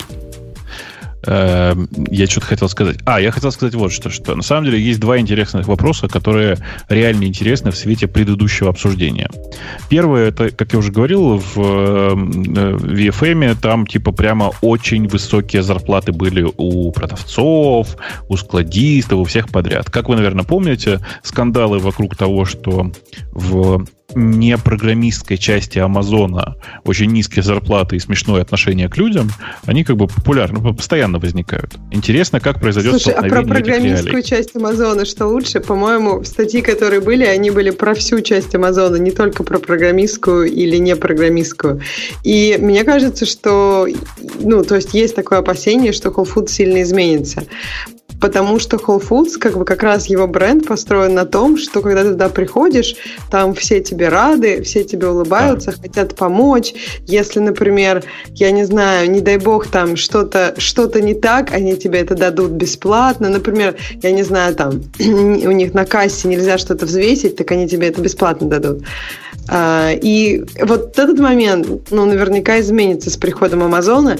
Если, ну, то есть, мне кажется, ну, может случиться не быстро, потому что если Amazon хочет использовать это для статистики, ему, ему нужны люди, которые приходят, ну, как бы для собирания данных. Ему люди нужны, которые приходят.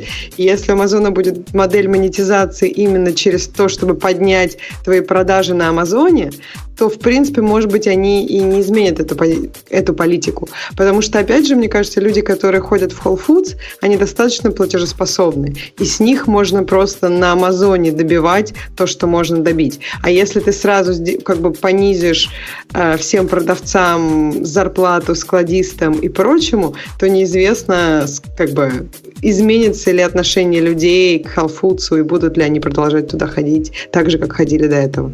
Все так. А еще есть прикольный момент, который, э, мы, как мне кажется, вернет сейчас нас обратно в русло э, гиковских тем и технологий.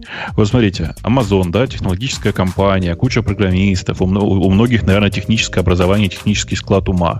Как они вообще будут относиться к компании, которая в качестве глав, одной из главных своих э, плюсов э, рассказывает, что они торгуют э, органик э, в, в, в органик продуктами, на самом деле имея в виду не, содержащими ГМО? Как вам вообще Не факт, что нет. Причем тут, Бобок, это? Во-первых, органик, это как бы оно... Нет, ну, то есть, нет, нет, нет. Оно перпендикулярно. Я, я бы с тобой согласился, да. если бы на сайте Foods, ты поищи, поищи потом, не было написано, что э, все, большая часть наших, не так, что наши органик-продукты одновременно не содержат ГМО. Я такого, во-первых, не читал, а во-вторых... Э, а, ну, сходите, почитайте. Я вчера тоже про это, когда пошел читать, я был в шоке. Практически как да. человек, который питается из волфуда, ну, то есть это одна из точек останова моей жены, и она больше всего боится, что они там что-то поменяют, потому что она привыкла, как там уже все расставлено и знает, где что находить. Так вот, качество еды между э, All Food и даже если их сравнивать с примерно такими же дорогими сетями, Ксюша, есть у вас Марианос, такая сеть? Mm-mm. Это... У нас вообще, кроме Whole Foods, ничего нормального нет. И поэтому, когда на Apple презентации показывают Whole Foods, весь зал там «да», «yes». Ну, когда Apple Pay, например, в Whole Foods показали. То есть, действительно, качество продуктов в Whole Foods Тут, как бы, я не знаю, только фермерс маркет, наверное, лучше. Да. Поэтому, вот, если вот тебя качество самый, волнует, то... Вот этот самый Марианос, который открывается активно везде и сильно растущая сеть, и она по цене примерно как как этот самый Wall Food, а они по качеству еды прямо ну совсем не такие. Ну вот с закрытыми глазами еду, которую там куплена, еду, которая куплена сям, можно отличить. Причем не в сторону этого самого Марианоса. Так что не так, во-первых, у них и переоценена их э, органичность. Я не знаю, органичность это или их запрет параноидальный на отсутствие вкусовых добавок и каких-то э, пищевых красителей. Или еще какие-то. Я не знаю, чего они делают, но делают они это правильно.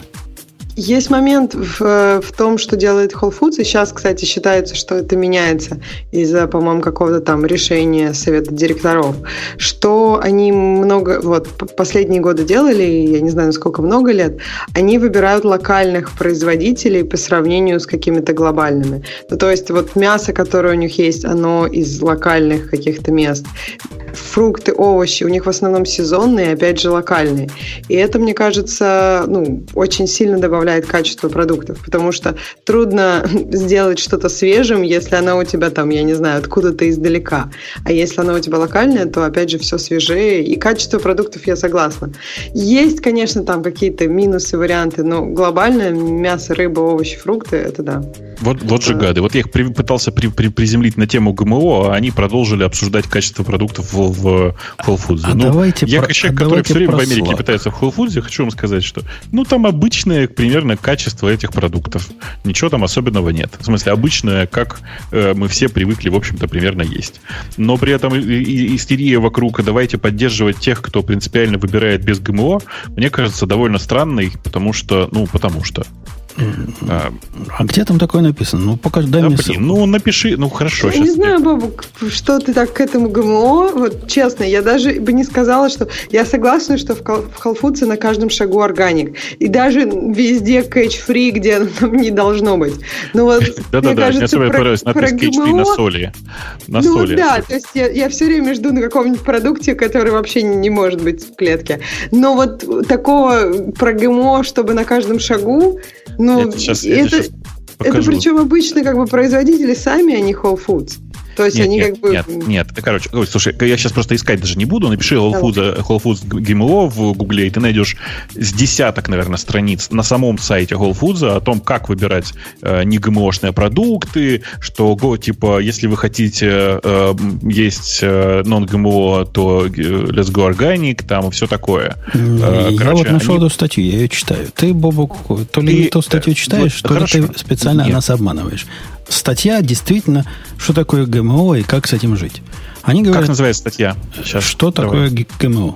Что такое ГМО? Я тоже нашла эту статью. А, и... Прикольно. У меня такое ощущение, что у нас разный Google с вами. Ну, ну хорошо, ладно. У меня вот э, раз, два, три, четыре, пять ссылок, э, каждая из которых, одна из них называется ГМО, а другая называется «Наше Э, ответственность э, на, на тему GMO э, Transparency.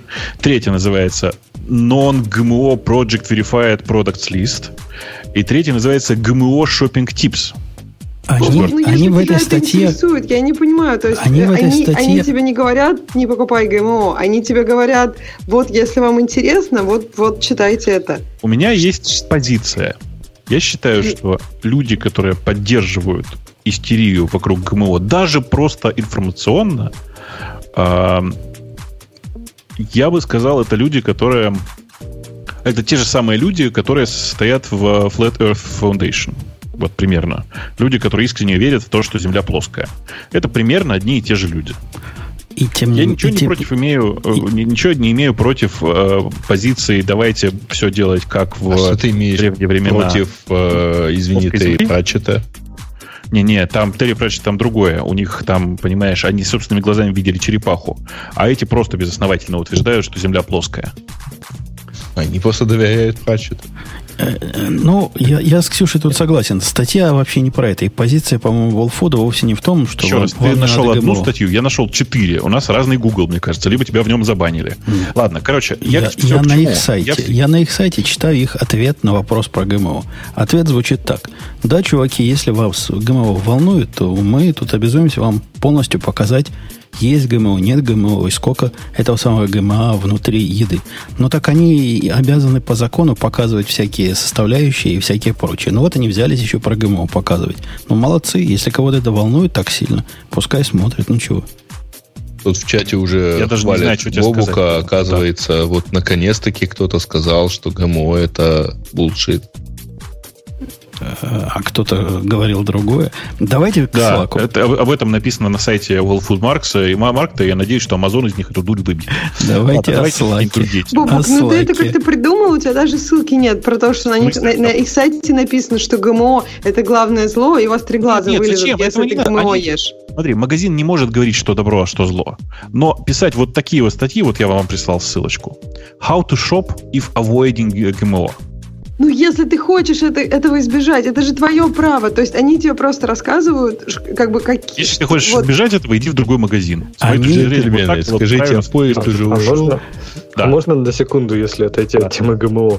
А вам не кажется, что вообще вся эта покупка Амазоном продуктового магазина, говоря с позиции человека в стране, в которой нет э, Whole Foods, э, Whole Foods Market, что это наоборот удар по репутации Амазона? То есть, по сути, зачем я пойду покупать лэптоп продуктовый? Не, нет. То есть с ним нет смысла разделять, наоборот, этот бизнес и ну, держать... Ну, во-первых, смотри, во-первых, лэптоп ты в продуктовый все равно не пойдешь покупать, потому что, конечно же, лучше пойти его покупать в Apple Store.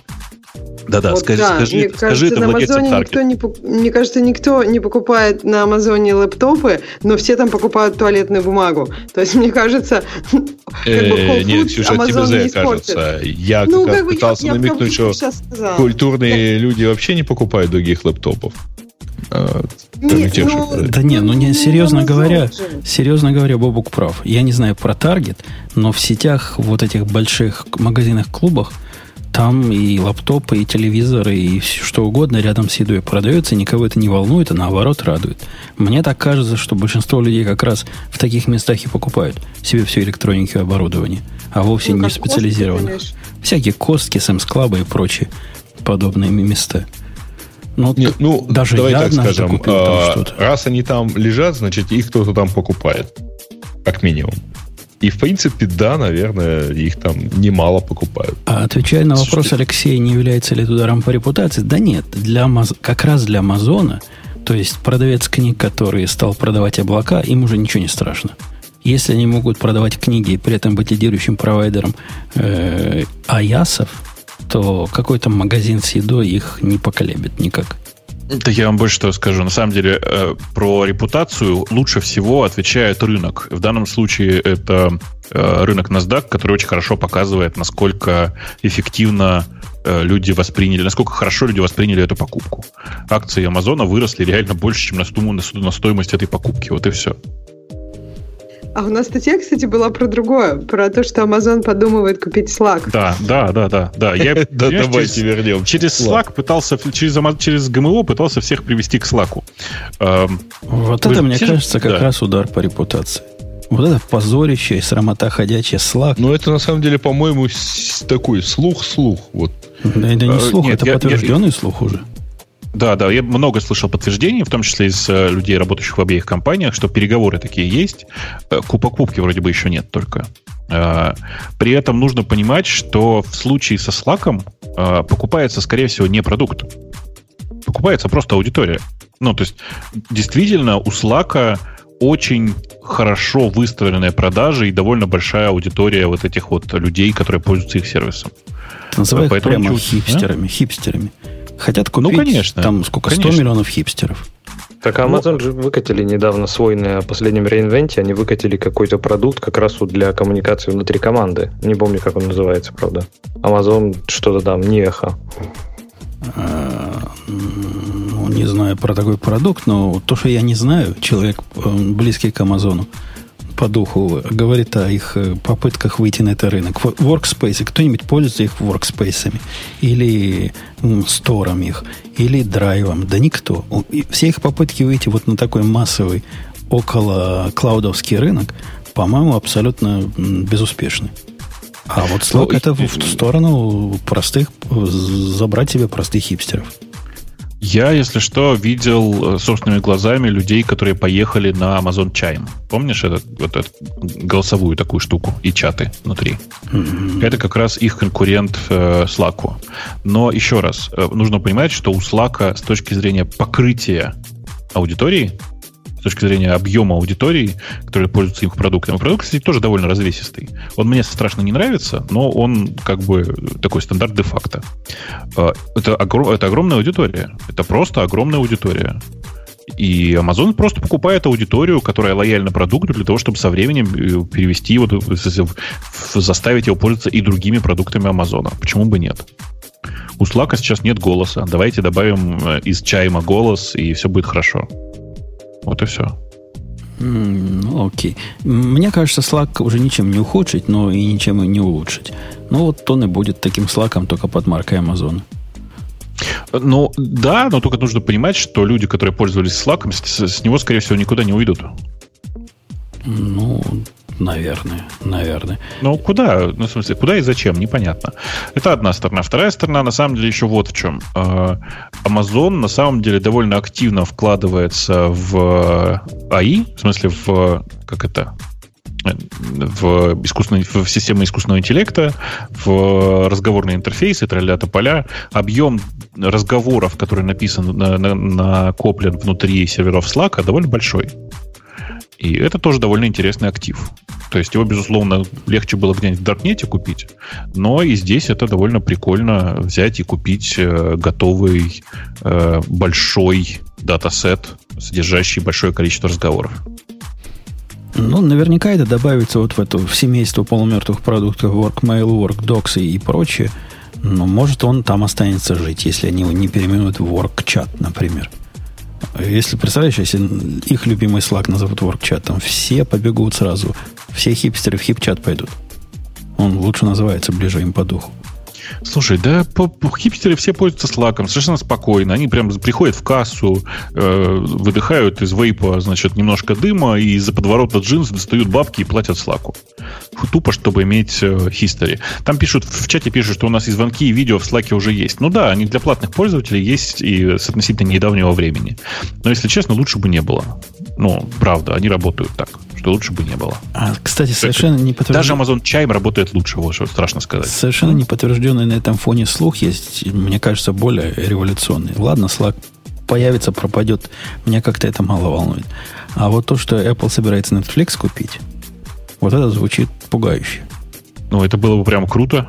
Не считаешь? Прямо сомневаюсь, сомневаюсь. Мужики сомневаются. Ну, очевидно, что а Apple, не может купить, э, Apple не может купить HBO, потому что HBO все-таки содержит, э, производит слишком много не очень приличного контента.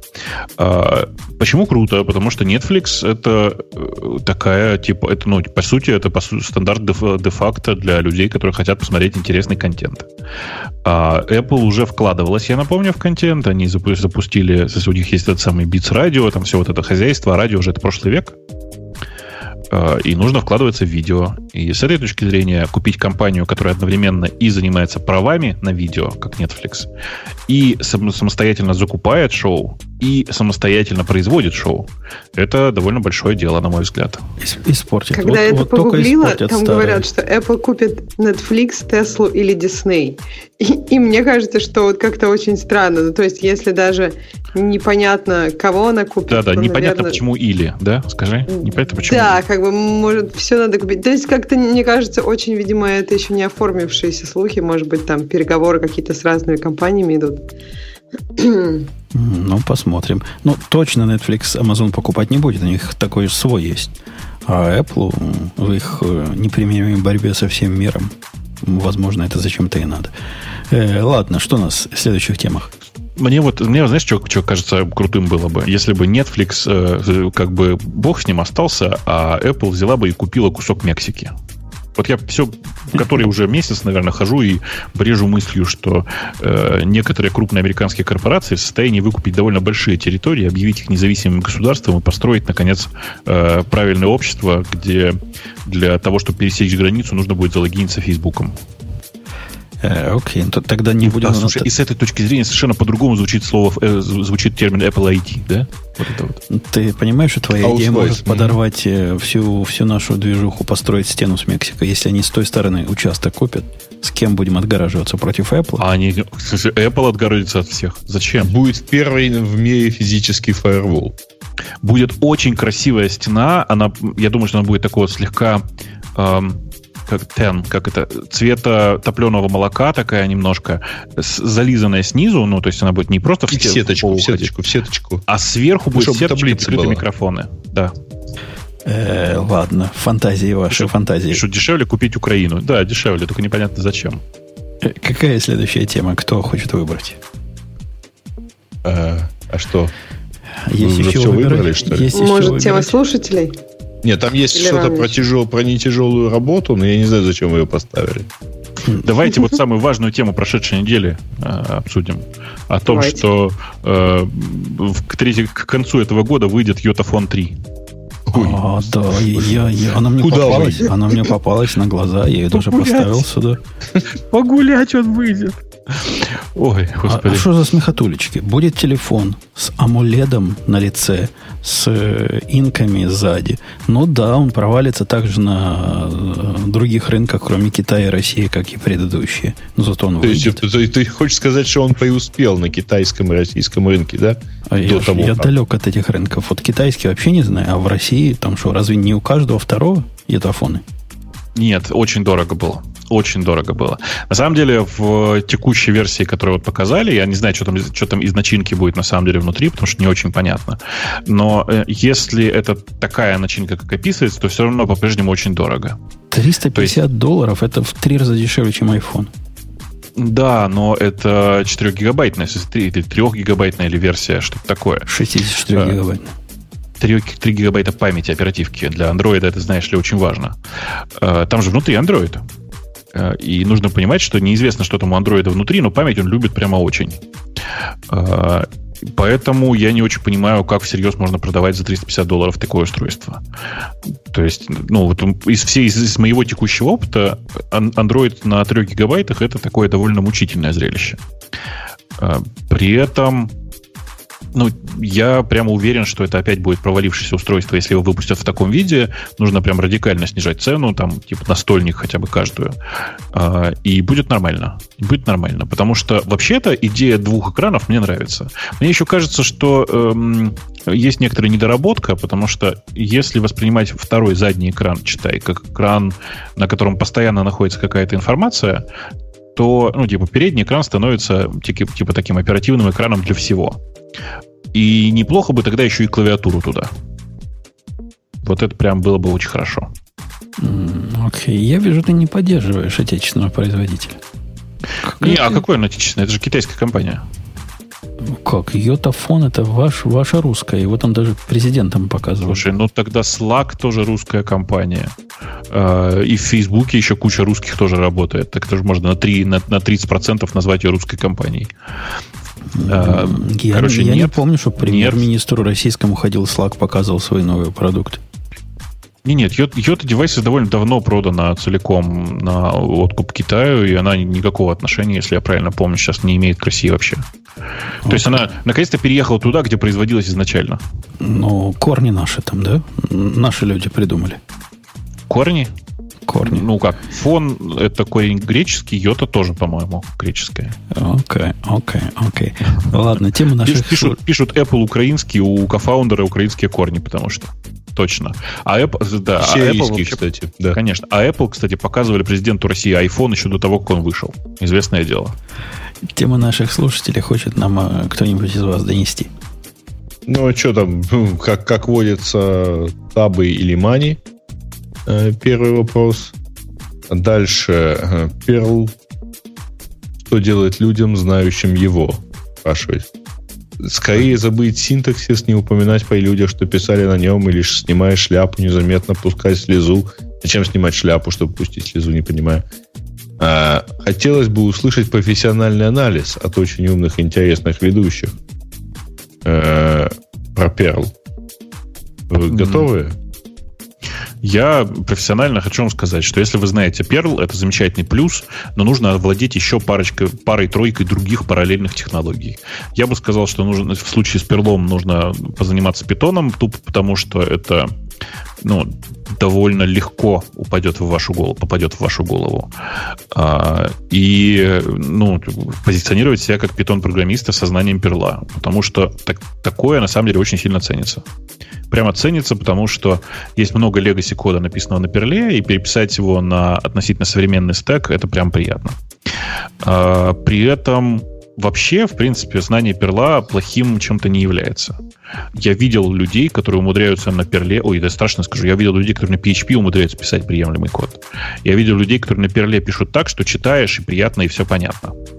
А, поэтому это ни о чем, собственно говоря, вообще не говорит. А, Использовать Perl сейчас везде довольно сложно, потому что, ну, типа, очевидно, что перлу, ну, типа, нужно пользоваться шестым перлом, а шестой перл штука для меня вообще страшно непонятная со всем этим перотом и всем хозяйством. В общем, нелегко вам приходится. Говорит Бобук, говорит. Зря ты вот таких успокаиваешь. Чуваки, вот из того, что Бобук сказал речуху, выберите политкорректность и вычините главное. Если вы пишете на перле, пятом, шестом, десятом, тридцать пятом, завязывайте с этим делом, переходите на питон. Вот такой совет. Я думал, ты скажешь Go.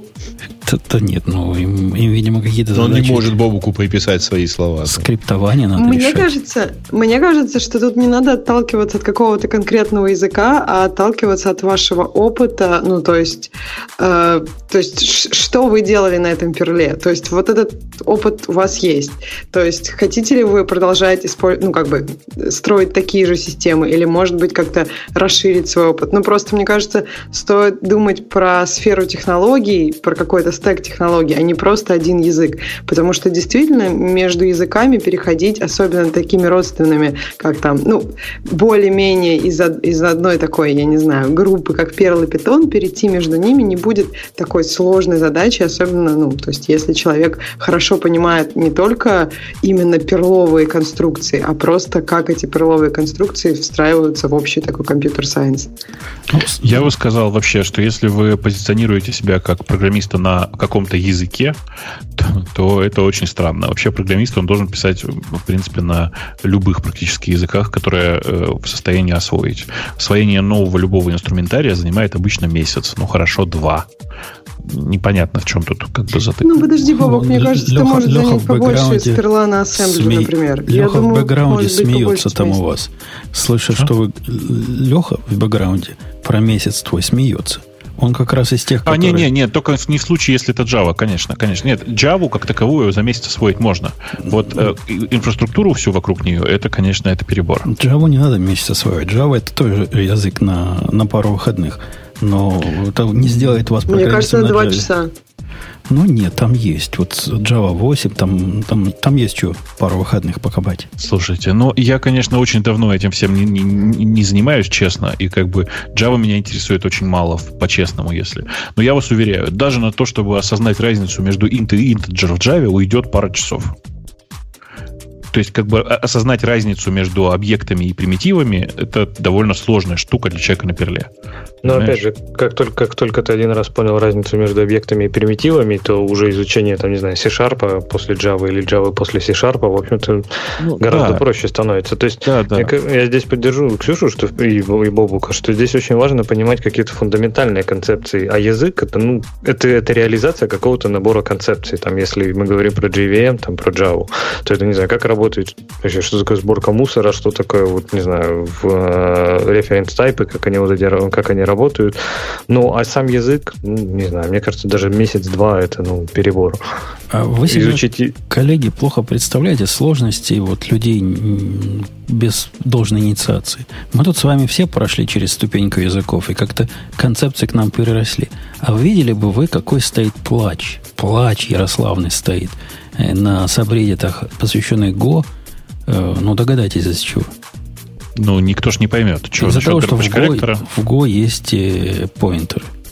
Что за а. поинтеры такие? Как вообще этим? Куда? Что за звездочки? Какие подожди, подожди. Ну, а на, каких на каких языках человек писал, если он не понимает концепцию указателя? На JavaScript. Ну, кстати, а. они сделаны немножко там так э, не по-человечьи как-то эти указатели. То есть, по сути, ты можешь, э, ну, как бы, если применять подходы там от C и C++, то они все-таки там не так себя ведут. То есть, похоже, но не так. Они ведут себя и... как в питоне, сейчас страшно скажу. Они в Go ведут себя как в питоне. Это референсы, это не чистый Вот. Point. И она больше всего похожа как какая-то достаточно, не то что лишняя конструкция, она немножко такая, как отдать дань скорее вот C, C, э, ой, C Sharp, C и C++, но выглядит она действительно там немножко чужеродно. То есть, и мне кажется, больше проблем должно быть не у программистов JavaScript, а у как раз программистов C, чтобы понять, что поинтеры в Go это все-таки не совсем такие же поинтеры, как в C. Да не, ну что вы гоните? Они почти, почти всегда э, такие же, как все, просто к ним нельзя применять арифметику с поинтерами. Они становятся да. хитрыми, когда они такие скрытые. То есть сложные композитные объекты, которые выглядят как объекты, вы передаешь как бы по значению, а в самом деле, значит, внутренности по референсу у тебя проходят. Ну, поскольку указывает оно на одно и то же. Тут, э, ну, это к C не относится. Это относится к их реализации ну, некоторых внутренних контейнеров. У меня был так... Да. Это, у меня это такой... и есть нечистые поинтеры. Прости, пожалуйста, да. Давай. У меня просто вот как пример приведу, что у меня был такой затык, что, например, э, при понимании поинтеров, что, например, в Go можно создать там, ну, инстанс структуры, да, без, без выделения памяти, без new, а потом вернуть референс на него. И ты думаешь, ну, он же, он же должен быть на стеке а он где-то там выделен, кем-то там будет собираться. То есть ты именно возвращаешь, по сути, референс, и, по сути, все создается там где-то в куче, а ожидания немножко другие, и вот из-за этого как-то возникают такие трения. Но вот эти трения, о которых я сказал, они не на таком глубоком уровне. Они на уровне непонимания э, вообще, что это. То есть от фундаментального непонимания поинтер, такой, куда, какой поинтер, зачем, зачем нам его надо, и почему оно по-разному ведет себя, почему-то так меняет значение, это не меняет значение. Вот эта мистика, она не так проста для людей, перешедших от э, очень высокоуровневых языков которых сейчас большинство. Ну, ну повторюсь. Я тут хотела да. добавить вот к, к тому, что Леша сказал, что оно должно быть на стейке, оно на ку- в куче. То есть в Свифте, например, есть такой момент, когда, э, ну, то есть э, это будет решено во время компиляции, где оно будет выделяться на стейке или на куче, в зависимости от того, код вообще возвращает этот референс куда-то или нет. И то есть как бы тут ты вообще не знаешь, ну, то есть ты можешь, конечно, посмотреть, но в принципе у тебя нет четкого ответа, где оно будет вызваться, потому что во время сборки компилятор решит, куда, что с, с этим делать. Ну, то есть, мне кажется, что с такими поинтерами действительно, когда ты понимаешь концепты, которые бы обычные там из C, тогда, может быть, как-то понятнее. Но опять же, ты думаешь, блин, какие же они умные и зачем они такие умные? ну, то есть, есть, мне кажется, какие-то, не знаю, моменты сложности, когда такие поинтеры становятся неявные. В Свифте просто так же. Есть. И на вопрос человека с сложным ником странно, что обсуждается освоение языка, ведь программист работает не на языке, а во всей экосистеме. Я же как раз и говорю, что это ну, определенное заблуждение. Это такое элитарная точка зрения, как у Бобука. Мы любой язык за два дня освоим. Мы освоим. Базару нет, любой. И экосистему еще за неделю освоим. Но реальность вокруг нас, она совсем не такая. У людям действительно реально сложно. А что, извини, сложного в нике ВВ Назаров? Ну, там много буквок. Я ну, пытался вот так, ну, оно не пошло. Окей, следующая тема. Давайте следующую тему, хотя я бы ее пропустил тут, потому что тут опять про язык. Ну, давайте пропустим, правда, там действительно история про карп, и она такая непонятная, ну, типа... А, следующая тема хорошая, потому что Google нанял э, человека, руководившего выпуском э, Apple микропроцессоров. А, да, вот да, это прикольно. A, э, э, это все A7, да, с седьмой, по-моему, началось, да? Ну, а, типа того, 7, да. 7, 8, 9 и так далее. Вот теперь он, теперь и Google решил, что ему нужны свои микропроцессоры. Да, причем на самом деле не ясно, для чего именно. Да.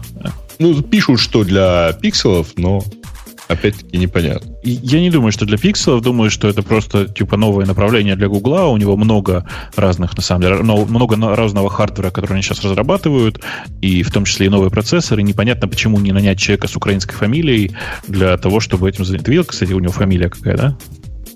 А, нет. Имя у него какое-то не очень украинское. Да, думал, индус, конечно, но ну, фамилия у него Гуляти. Гуляти. А, короче, да, Калетти, конечно, его зовут, но тем не менее. Э, чувак действительно очень эффективно работал в Apple, и понятно, что его, скорее всего, переманили, хотя мы никаких деталей, естественно, не знаем, потому что Apple очень скрытная компания в этом плане. Но факт остается фактом. Apple довольно успешно многие годы создавал собственные чипы э, на основе ARM для того, чтобы работать, ну, ну типа соки, не в смысле, как соки на чип эм, для того, чтобы эффективно делать собственное устройство. И у Google, очевидно, есть такая, так, такие же требования. У них новых процессоров довольно много. Посмотрим, что из этого выйдет. Думаю, что Google в этом месте сильно усилится. Угу.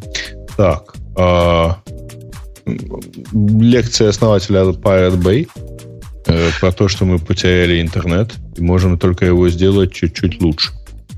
Ну, нет, не чуть-чуть лучше. Там действительно, типа, damage Не сделать его совсем плохим. Не-не, ущерб, нет. Э, мы должны контролировать ущерб. Типа, тушить пожар уже, уже поздно, надо по головешке собирать. Эм, да, я, я, кстати, с ним во многом согласен. В смысле, я правда считаю, что э, регулирование в интернете привело к тому, что тот интернет, который был, мы, по сути, потеряли. То э, ту нерегулируемую казачью вольницу, которая была, мы, по сути, теряем. Ну, не факт, что новое, новый мир будет сильно хуже, мы про это ничего не знаем. Но то, что, то, что было раньше, мы теряем, это совершенно однозначно. А как эти люди в одно и то же время говорят, что мы вовсю боремся за нет-нейтралити, а с другой стороны выступают против регуляции интернета? У них диссонанс не возникает от этих двух тезисов? Ну, нет, не возникает. Почему он должен возникать? Потому что противники, вот такие коренные противники, э, консервативные противники нет-нейтралити, которые не связаны вот с с провайдерами и не являются э, варягами засланными, они ведь концептуально против этого выступают, потому что они хотят меньше регуляции. У них Слушай, вот такой, но, вот такой да, но ты, ты просто сейчас говоришь обо всем этом на основе статьи чувака из Pirate Bay, который, он как бы не просто за нет нейтралити, нейтралити а за вообще свободу в более глобальном смысле этого слова. Ну, черт он знает, нужна ли нам свобода воровать и свобода убивать. Ну, сказал человек, у которого... Убивать-то ладно. Сказал человек, который живет в стране, в которой свободно допускается продажа оружия. Ну, тут такое, да. Короче, э, есть разные подходы к э, созданию максимально свободной среды. Один подход говорит, давайте все регулировать для того, чтобы все было максимально свободно, а другой говорит, давайте ничего не будем регулировать, и оно все, само будет само максимально свободно. Оба подхода, на самом деле, имеют право на существование, но по факту сейчас происходит переход от совершенно свободного состояния в постоянно регулируемое состояние, и это, естественно, как минимум на какое-то время приведет к существенному снижению количества свобод. Да сейчас как раз идет процесс дерегуляции, отмена этих самых регуляций, во всяком случае, формально идет. И процесс прямо движется удивительными скоростями. Если вы, если вы живете в мире, который, в бизнесе, который весь про регуляции, то вы прямо удивитесь, какая тут движуха происходит. На удивление, что вообще является поразительным фактом, это никак не упрощает жизнь тех, кому эти регуляции отменили. И тут вообще какой-то стокгольмский синдром. Они в 90-х годах прямо плакали слезами и кричали, уберите от нас все эти регуляции. А теперь они говорят, что-то нам, мы к ним так привыкли, так привыкли, не трогайте их, пожалуйста. Проверяйте нас и дальше. Тут э, палка трех концах, Бог. Не так все ну, просто. Мир не движется в одну сторону. Он как-то разрывается на части на наших глазах. Да нет, но на самом деле, если в среднем смотреть, то, конечно, на самом деле происходит усиление регуляции, и э, ну, понятно, почему это происходит. Потому что каждое государство хочет следить за тем, что происходит в его поле видимости. А интернет так получилось, он как бы в поле видимости сразу всех государств. В результате, если считать среднюю, то, э, то уровень зарегулированности будет, конечно, расти. А, а если принять в, в, принять в внимание еще и Китай, то там вообще просто черт что. Э, поэтому э, я согласен на самом деле, что мы действительно потеряли тот интернет, который был. Дальше, ну да, damage control в том смысле, что теперь нужно следить за тем, чтобы тот, та регуляция, которая вводится, не убила остатки свобод в интернете. Я думаю, что сначала убьет, а потом все будет хорошо. Это все из-за вас, из-за либералов которые говорят, что вот оружие для того, чтобы право убивать было, вот эти, вот эти ваши либералы, Бобук, которые против нашей второй поправки, они за всем этим стоят. Они сначала придумывали регуляции кучу, а теперь весь мир пытается с этим разобраться. И весь мир одновременно не хочет регуляций новых и хочет новых регуляций. Нельзя разорваться так, дорогие мои. Если вы да этот путь выбрали, то будьте дальше и сидеть вот как, как, как положено, как начальник сказал. Короче, да. Давайте посмотрим, что там дальше. Я пытаюсь понять, что там, что там происходит. Ну, вот опять-таки статья про легкую и тяжелую работу. Да блин, ну это постоянный разговор о том, что работа программиста легкая. Ну, зависит от того, как работать. Если работать с нормальной отдачей, то тяжелая. Да. Так. А почему, а, Бобок? Мне вот это интересно. Почему, тяжелая? То есть, почему ты считаешь тяжелая, да? Э, я не считаю, что умственный труд э, легче, чем физический. Я успел поработать и тем, и другим. У меня есть э, странный опыт в жизни. Я работал массажистом, я работал кузнецом, и как кузнец хочу тебе сказать, что работа программистом тяжелее. Эм, Думать приходится. Мне кажется, Дело не да, в этом. Дело в том, что сейчас да, у меня есть да, короткий ответ, давайте расскажу. Дело в том, что работа программиста, если ты работаешь как нормальный программист, вот прям, ну, программист, то твоя голова занята твоей работой, ну, 16-18 часов в день ты не можешь отдыхать на самом деле. Э, у тебя всегда голова продолжает думать про твои рабочие задачи. Работа кузнеца в этом отношении сильно приятнее. Ты вышел из кузни, все, как бы, ты не кузнец. Мне кажется, а даже в кузне ты можешь думать о высоких материях, э, когда ты, ну, на, когда аккуратно, конечно. Даже можешь, но это не работа. Даже ну, просто, нет, подожди, смотри, если ты водитель, ты вполне можешь что-то слушать при этом. Ну, то есть, когда ты, например, не везешь пассажира в перерывах, и если ты, например, водитель на траке, ты можешь думать о чем-то, кроме того, что... У меня есть другой пример. Э, немножко, может быть, такой перпендикулярный тому, что ты говоришь. Я заметила, когда, например, вот у меня что-то болит, ну, вот не так сильно, то есть, допустим, я выпила таблетку, но она все равно продолжает ныть, я заметила такой момент, что я не могу фокусироваться. То есть, я могу доделать что-то, что я уже придумала, какие-то там, сделать дивки, которые я уже знаю, как сделать, вроде все идет нормально. Но вот когда сделать, начать что-то новое, изучить, что-то решить, что-то придумать, вот оно как-то вот, вот не идет. Ты просто понимаешь, что вот, вот, вот как бы какой-то, не знаю, потолок вот сейчас тут есть. И, он, и как бы вот в этот момент мне кажется, что да, работа все-таки сложная. И еще момент, который меня смущает, там вот в этой статье написано, вот, на сложную работу никого не найти, а программистов много. И, ну, вообще сейчас как бы многие компании ищут программистов. Когда я там смотрю иногда на людей, я думаю, ну почему они все не идут на курсеру, а потом работать программистами. Вроде как же как бы так, так легко. Mm-hmm. В общем, это два момента, которые меня немножко смущают в том, чтобы считать работу программиста там легкой. А тут, тут антоним слова легкий не, не сложный, а тяжелый. И они именно под тяжесть имеют в виду, вот, мне кажется, физическую, физическую усталость. Да. Да. Взять что-нибудь тяжелое и отнести куда-нибудь далеко. Ну, да. ну блин, э, Попробуй это все делать э, э, параллельно решая, куда тебе это нести, буквально на каждом шагу. Нет, ну не, это какой-то тоже элитизм есть и, и, и хипстеризм в ваших выражениях. Сравните работу программиста, которая, несомненно, гораздо выше оплачивается, с работой какого-то чувака, который вот едешь ты в машине с работы, после своей тяжелой программистской работы. 35 градусов на улице. Ты в кондиционированной дорогой машине. А сбоку чуваки вот в этих э, специальных рабочих одеждах в эту жару асфальт кладут. И думаешь, ну, думаешь, вот тяжело у чуваков работа. А когда приходишь в какую-то компанию, видишь, как эти программисты, как рабы на галерах сидят за своими столами, такая мысль в голову не приходит, какая тяжелая у человека работа. А этих думаешь, ух, тяжело, не хотел бы я этим заниматься. Но тут же еще вопрос, мне кажется, в начальных инвестициях. То есть для того, чтобы начать работать программистом, все-таки, ну, курсера это одно, но люди, которые профессионально этим занимаются, они там, не знаю, 15 лет к этому готовились, чтобы прийти и начать, ну, пусть не 15, 10. Там какие-то, я не знаю, университеты, курсеры, подготовки, начиная там с джуниоров и так далее. То есть, конечно, в какой-то момент, может быть, она, ну, легче, чем укладывать асфальт. Но укладывать асфальт можно пойти через, не знаю, день под руководством опытного бригадира. А для того, чтобы начать программировать, мне кажется, дня все-таки недостаточно. То есть и вот этот вот изначальный уровень инвестиций, которые вкладываются личных, это и время, и усилия, и прочее, он как раз и задает какую-то планку там, ну, тех же зарплат. Может быть, но когда смотришь, опять же, смотришь на людей, которые э, копают от рассвета до заката э, в тяжелую погоду, или вытаскивают твою машину из грязи, тоже под проливным дождем. Ну, мысль в голову все-таки приходит. Тяжелая у людей работа бывает. А при этом вспомнишь, что получают они за эту работу, не знаю, там 40 тысяч в год, и думаешь, не, ну хорошо, что я не этим занимаюсь. Не, ну контрпример, там, когда бывает, приходишь, не знаю, к зубному, и он тебе делает там все быстро, легко, удобно, ты ничего не замечаешь, и уходишь такой счастливый, какой, какой молодец. А потом думаешь, а за что он там с меня взял, не знаю, тысячу долларов? Он же там работал ну, 15 минут, и я даже ничего не заметил. То есть это вообще не, ну, взял деньги ни за что.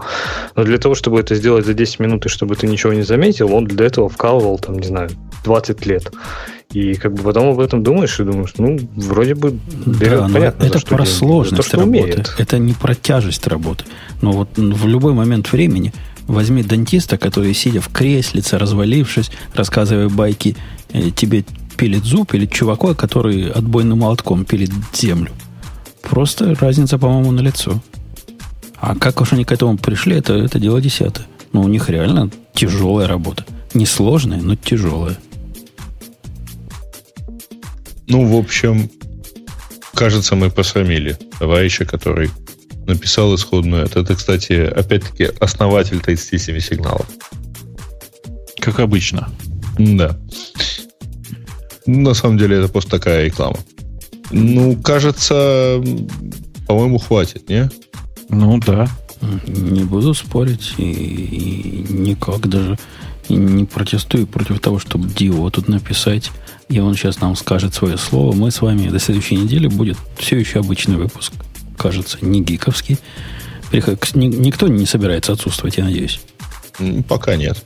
Ну, молодцы. Алексей, спасибо, что зашел, ты нашу дискуссию разбавил.